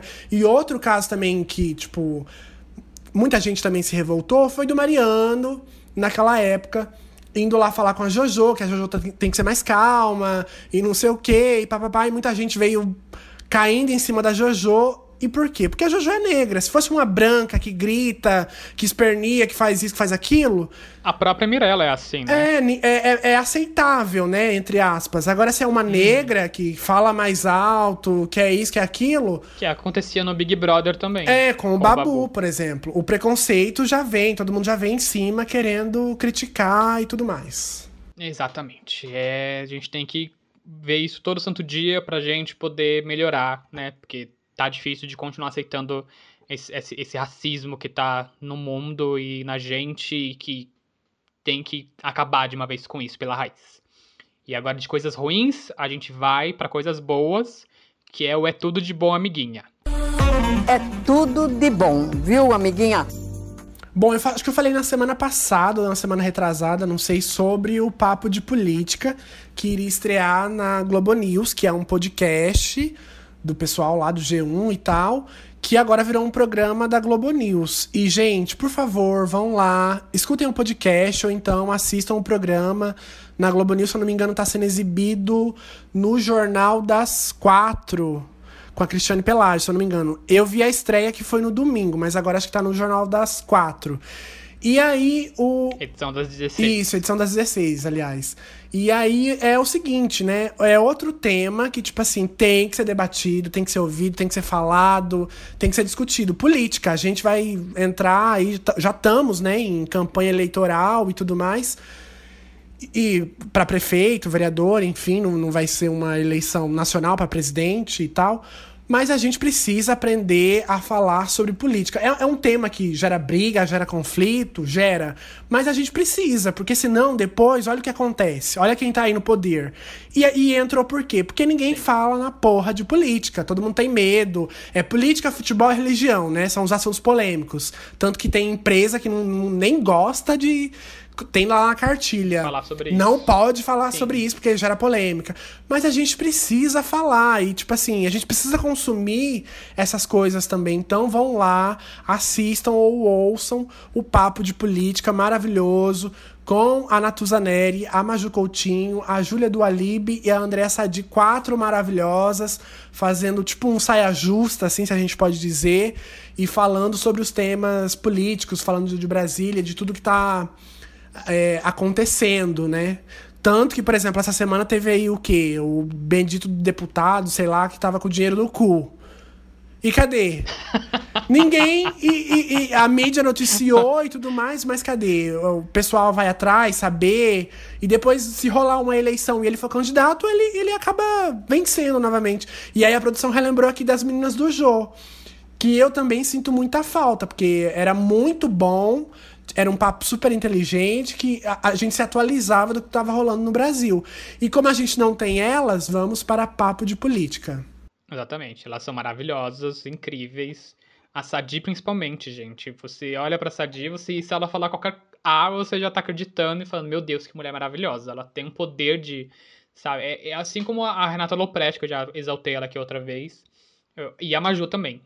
Essas três, a Natuza Neri, a Júlia do eu ainda não, não sou muito, estou muito a par delas. Mas eu preciso assistir o Papo de Política porque é importante mesmo, é muito bom. Eu sou um pouco politizada já, eu aprendi a, aprendi a ser politizada, mas foi difícil, era muito reacinha.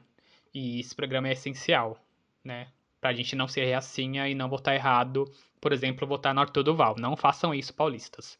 Nem no, no Russomano. Não façam isso, paulistas. Muito obrigado. Nem no, nem no E- menina lá, como que é? Não sei o que lá, menina. Ah, e a produção tá falando aqui, ó. Pra quem é do Rio, não votem no Crivella. Não votem no Crivella pra quem é do Rio, por favor. Não cometam esse erro de continuar com ele na- no poder. Nem no Bruno Covas também. Gente, aqui em São Paulo, vai, no- vota, vota no Boulos. Aqui a gente não vai falar que a gente é isento.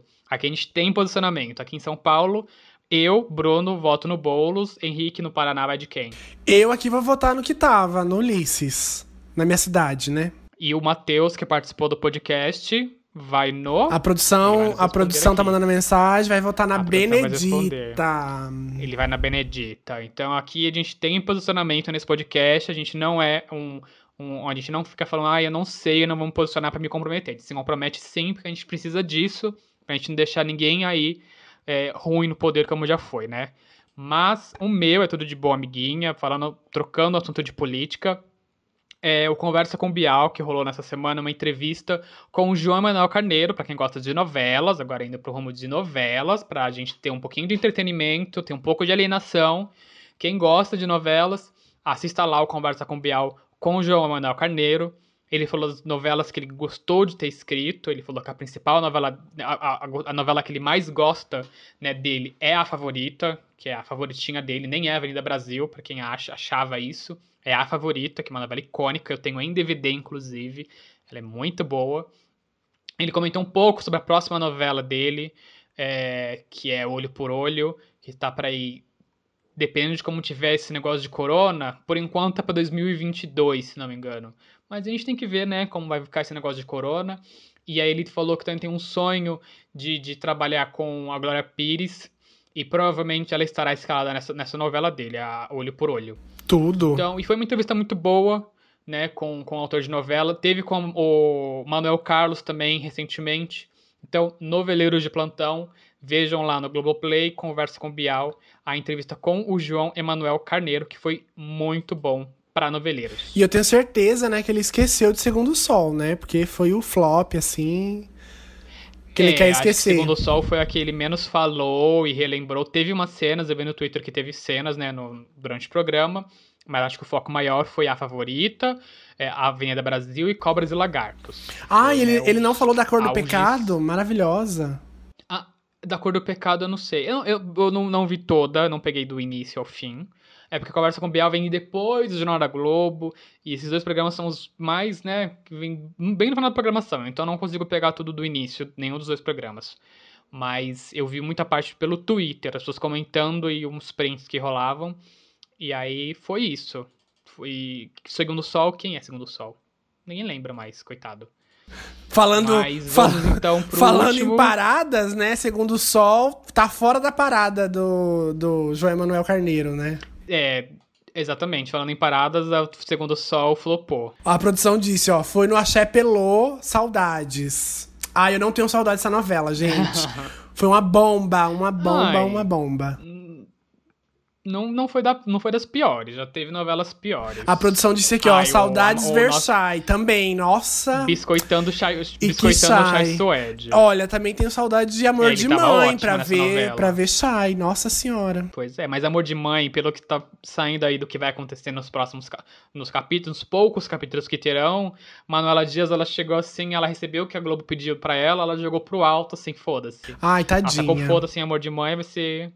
Aí o Vladimir Brit vai ter o pior, né, o pior final. Ele vai morrer, vai dar um tiro na cabeça dele, vai pegar corona, vai ter tudo com ele, coitado. Tadinho. Ele- ela, o que ela tinha prometido, o que ela tinha pensado Amor de Mãe, acabou, acabou tudo pra ela. Eu fiquei com dó da, da, da, da Manuela Dias, porque agora ela, ela teve que parar a novela, ela recebeu ordens pra poder, para mudar tudo que ela tinha planejado e ela vai ter que finalizar, assim, só pra falar que teve um fim. Mas acho que não é nada do que ela tinha planejado inicialmente. Foi diferente. Bom, mas agora vamos É. de você estar assistindo, que é aquele quadro, né, que a gente manda aí algumas indicações. Às vezes a gente tá assistindo, às vezes a gente ainda nem assistiu, mas quer indicar algo pra você assistir. No Exatamente. caso, no caso, já vou me defender aqui, quem não está assistindo, no caso, é o Bruno, porque ele tá sempre é, indicando coisas pra vocês assistirem que ele nem assistiu ainda. Eu assisto primeiro pra depois indicar. Você está assistindo? Eu sou ocupada, diferente da minha amiga Henrique, que tem o tempo livre. Ele, ele assiste, ele fica né, assistindo tudo que ele pode. Eu não, eu tô ocupado, eu trabalho, eu tenho um emprego CLT. eu não vivo pra, pra ver pra ver para ver séries. Eu não vivo pra ver séries. Netflix, se você quiser me pagar pra assistir séries, eu vou, vou ser muito grato e vou, vou aceitar esse emprego. Ela faz o sonho dela. Vai, qual é a tua indicação de hoje? Falando, em- falando em Netflix, vai ser o documentário das Blackpink, que acabou de ser, ser lançado, Blackpink, Blackpink Light Up in the Sky, né, que nosso convidado Matheus deve ter odiado, porque ele não gosta de K-pop. É, Ele diz que gosta, ele diz que gosta, quebrou a tua Ele cara. diz que gosta, ele, ele, só, ele só fez que não gosta de, de, de K-pop, mas de Blackpink especificamente ele gosta. E está me xingando aqui no, no chat da, da, da chamada. Mas é, é um documentário que acabou de, de, de, de lançar na plataforma da Netflix. Depois que elas lançaram o álbum delas, é, eu já coloquei na minha lista para assistir. Não assisti mesmo, como o Henrique já deixou aqui Claro que eu não assisti, estou só indicando por quê? Porque é Blackpink, né? BTS sonha com isso. Armes, não me xinguem, xinguem o Matheus no arroba M-A-T-T-T Vieira underline no Twitter. O fandom, o fandom é, é sangue no olho. É, as Armes, eu não brigo, eu não, eu não quero brigar com as Armes não, Armes eu tô brincando, tá? Eu gosto de BTS também. Eu, eu assisti já o documentário, gostei bastante, só que, tipo, tipo assim, me bateu uma pena delas, né? Porque, tipo, todo mundo que conhece um pouquinho aí de K-pop e tudo mais, antes deles debutarem, né, como, como é chamado os grupos que estreiam e começam a fazer sucesso, show, programa de TV, lança CD, enfim, elas passam, é, elas e eles passam por um tempo aí de trainee, né? Que eles têm que ensaiar muito. E aí elas contam. Sim, a indústria do K-pop é muito Sim, foda. sim. E aí elas contam que elas ensaiavam 14 horas por dia, 7 dias por semana. E ficaram muito tempo sem ver pai, sem ver mãe. E a indústria também coloca que elas não podem namorar, nem os meninos também não podem namorar. Tipo assim, a gente vê um trabalho impecável, né? uns cenários lindos, uns clipes lindos, umas músicas muito boas pra, tipo, dançar e tudo mais. Só que o pessoal, esse pessoal aí, BTS, falar com, com sotaque, e Blackpink e outros, eles sofrem bastante, hein? Nossa, fiquei com dó, assim. Sim, a indústria do K-pop. Eu já vi um vídeo da Foquinha explicando mais ou menos a indústria do K-pop. Eu fiquei, só, só pelo vídeo da Foquinha, já fiquei chocado. E é, eu, eu quero ver o, o documentário para ver como é na real, assim, o que acontece com elas mesmo. Porque elas são divas, né? São maravilhosas. É lindo ver elas nos clipes. Mas eu quero ver como vai ser nessa, nesse. Nesse. nesse... quero ver como vai ser nesse documentário. Então, essa é a minha indicação do você está assistindo Blackpink Light Up the Sky. Bom, o meu, você está assistindo, vai ser temático, né?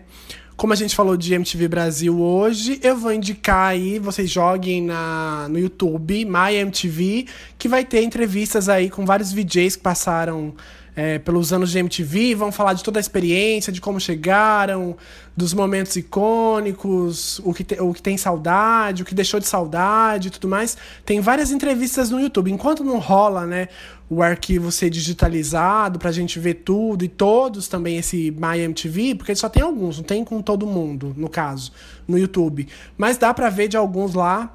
É, e vocês verem, principalmente para quem dessa nova geração não pôde acompanhar a MTV Brasil de perto, porque para quem não sabe, a MTV Brasil terminou em 2013, né? Então tem aí Isso. quatro anos, né? Mais seis, sei lá, não sei fazer conta. Sete. Sete. Sete. não sei fazer conta. Erros em Maringá. A burra. Erros em Maringá. A burra. Gente, matemática, eu sofria. Eu sofria. Eu passava assim no lance. Acho que as professoras tinham dó de mim e me passavam por pena. Mas vão lá no YouTube e assistam esses vários My MTV com vários VJs contando e dando depoimento, que é muito maravilhoso. Às vezes, quando eu tô com saudade assim, eu vou lá, assisto para matar um pouco da saudade. É, esse conteúdo que você falou que tem no YouTube também tem nos perfis que a gente falou no, no, aqui no, nesse episódio do podcast. Eles colocam esses, esses vários trechinhos de MyMTV, etc do, dos ex-VJs e de programas que eles citaram em cada MyMTV deles. É bem, é bem legal. E sigam-no, sigam-nos nas redes sociais, né? Arroba Televcast no Twitter e Instagram. Que a gente vai ver se a gente consegue, né, retweetar ou repostar no nosso Instagram esse conteúdo que tem da MTV na, nas, nossas, nas nossas, nossas redes sociais. Se quiserem indicar algum tema para o podcast, manda um e-mail para a gente no televcast.gmail.com. Se quiser ser um convidado, se autoconvide lá nas nossas redes sociais né? Assim como o Matheus foi nosso convidado hoje, vem aqui se fazer parte do podcast com a gente pra gente conversar sobre um assunto bem bacanudo. Além disso, a produção tá dizendo aqui, ai, comenta game dos clones. Não vou comentar pelo seguinte: Dona Prime Video fez ação com vários influencers aí, e uns assim nem tão conhecidos, e não me chamaram para fazer ação com eles. Eu bombo lá no Twitter, modéstia à parte, e não me chamaram. Então não vou comentar. Quando eles me pagarem, eu vou comentar. Tá bom pra você, Amazon? Amazon Prime Brasil. Tá bom, Amazon? Toma aí a sua, a sua, a sua vingança, a vingança de Henrique. A própria Nina de Avenida Brasil. Depois dessa, eu acho que tá na hora da gente ir embora. Porque né, esse podcast já tá longo Exatamente. também. Depois do podcast semana passada, com mais de duas horas, esse aqui acho que vai ser o segundo de maior duração, né? É, porque MTV a MTV vale a pena. A gente tinha muito conteúdo pra falar de MTV. Foi tudo falar da MTV, a gente ficaria aqui horas e horas e horas e horas, porque tem muito conteúdo, muito programa bacana que a gente poderia comentar, mas infelizmente, né, não dá pra falar tudo, até porque, né, quem vai ouvir... Se você quiser um parte 2, comenta, É. curta e É compartilha verdade. pra parte vo- 2. É, ó, boa. Ai, uma coisa bem youtuber, né? Ai, você quer a parte 2? Se chegar a mil likes, vem a parte 2. Se é mil lá, exatamente. Não, se, Se chegar. chegar a, a- Se aumentar os números de seguidores. cem, a- não, se aumentar os números de seguidores lá no Isso. Spotify, a gente faz uma parte 2. Exatamente. Dependendo da quantidade de ouvintes que tiver esse, esse episódio, aí a gente faz uma parte 2 e chama o Matheus de novo. Pois é. Bom, e lembrando que você pode seguir a gente, arroba Televicast, tanto no Twitter quanto no Instagram. Também pode me seguir no Twitter e no, no Instagram, arroba Televisona. E também o Bruno no arroba Bruno Urbano no Twitter e também no Instagram. E temos, então, episódio 17. Temos episódio de MTV, episódio de MTV especial 30 anos da falecida e não da que está no ar. Foi muito bom. Espero que vocês tenham gostado. Se curtiu, cu- curte aqui embaixo, se inscreva e compartilhe. E agora cada um vai pra sua casa chorar afinada, né? Porque ela tá pra fazer já aniversário, ó. A gente tá gravando esse podcast entre o dia 17 e já é dia 18. E a MTV vai fazer aniversário aí dia 20, né? Então agora a gente vai pra Exatamente. casa chorar, né? Pela falecida. Abrir o YouTube e ver os conteúdos antigos lá no YouTube, porque é a única coisa que tem. Pois é. Eu espero que você tenha gostado muito desse episódio. E a gente se vê na semana que vem, sempre ao meio-dia, toda segunda-feira aqui no Spotify. Oi, eu sou Astrid Fontinelli e em clima de chegadas e partidas eu tenho a honra de anunciar o fim da MTV Brasil. Eu fui a primeira a acender a luz e nada mais natural que eu chamasse na chincha essa responsa para mim mesma. Eu quero ser a última a apagar. Sem lamento, com muito orgulho de ter feito parte dessa incrível história de 23 anos de MTV Brasil. 23 anos tocando música para os olhos, 23 anos botando o dedo na ferida, 23 anos revelando talentos, 23 anos revolucionando sim a TV, 23 anos debochando da gente mesmo, 23 anos botando essa porra para funcionar direito sim, do nosso jeito. Viva a velha MTV Brasil e vida longa, bem longa, para nova MTV que começa amanhã. Sorte e sucesso para quem segue. E para que sofrer com despedidas? Se quem partiu não leva nem o sol nem as trevas. E quem fica não se esquece de tudo o que sonhou. Eu fui até ali, nós fomos juntos até algum lugar, galera. Valeu, foi bom. Em pé. Beijos e tchau! Tchau!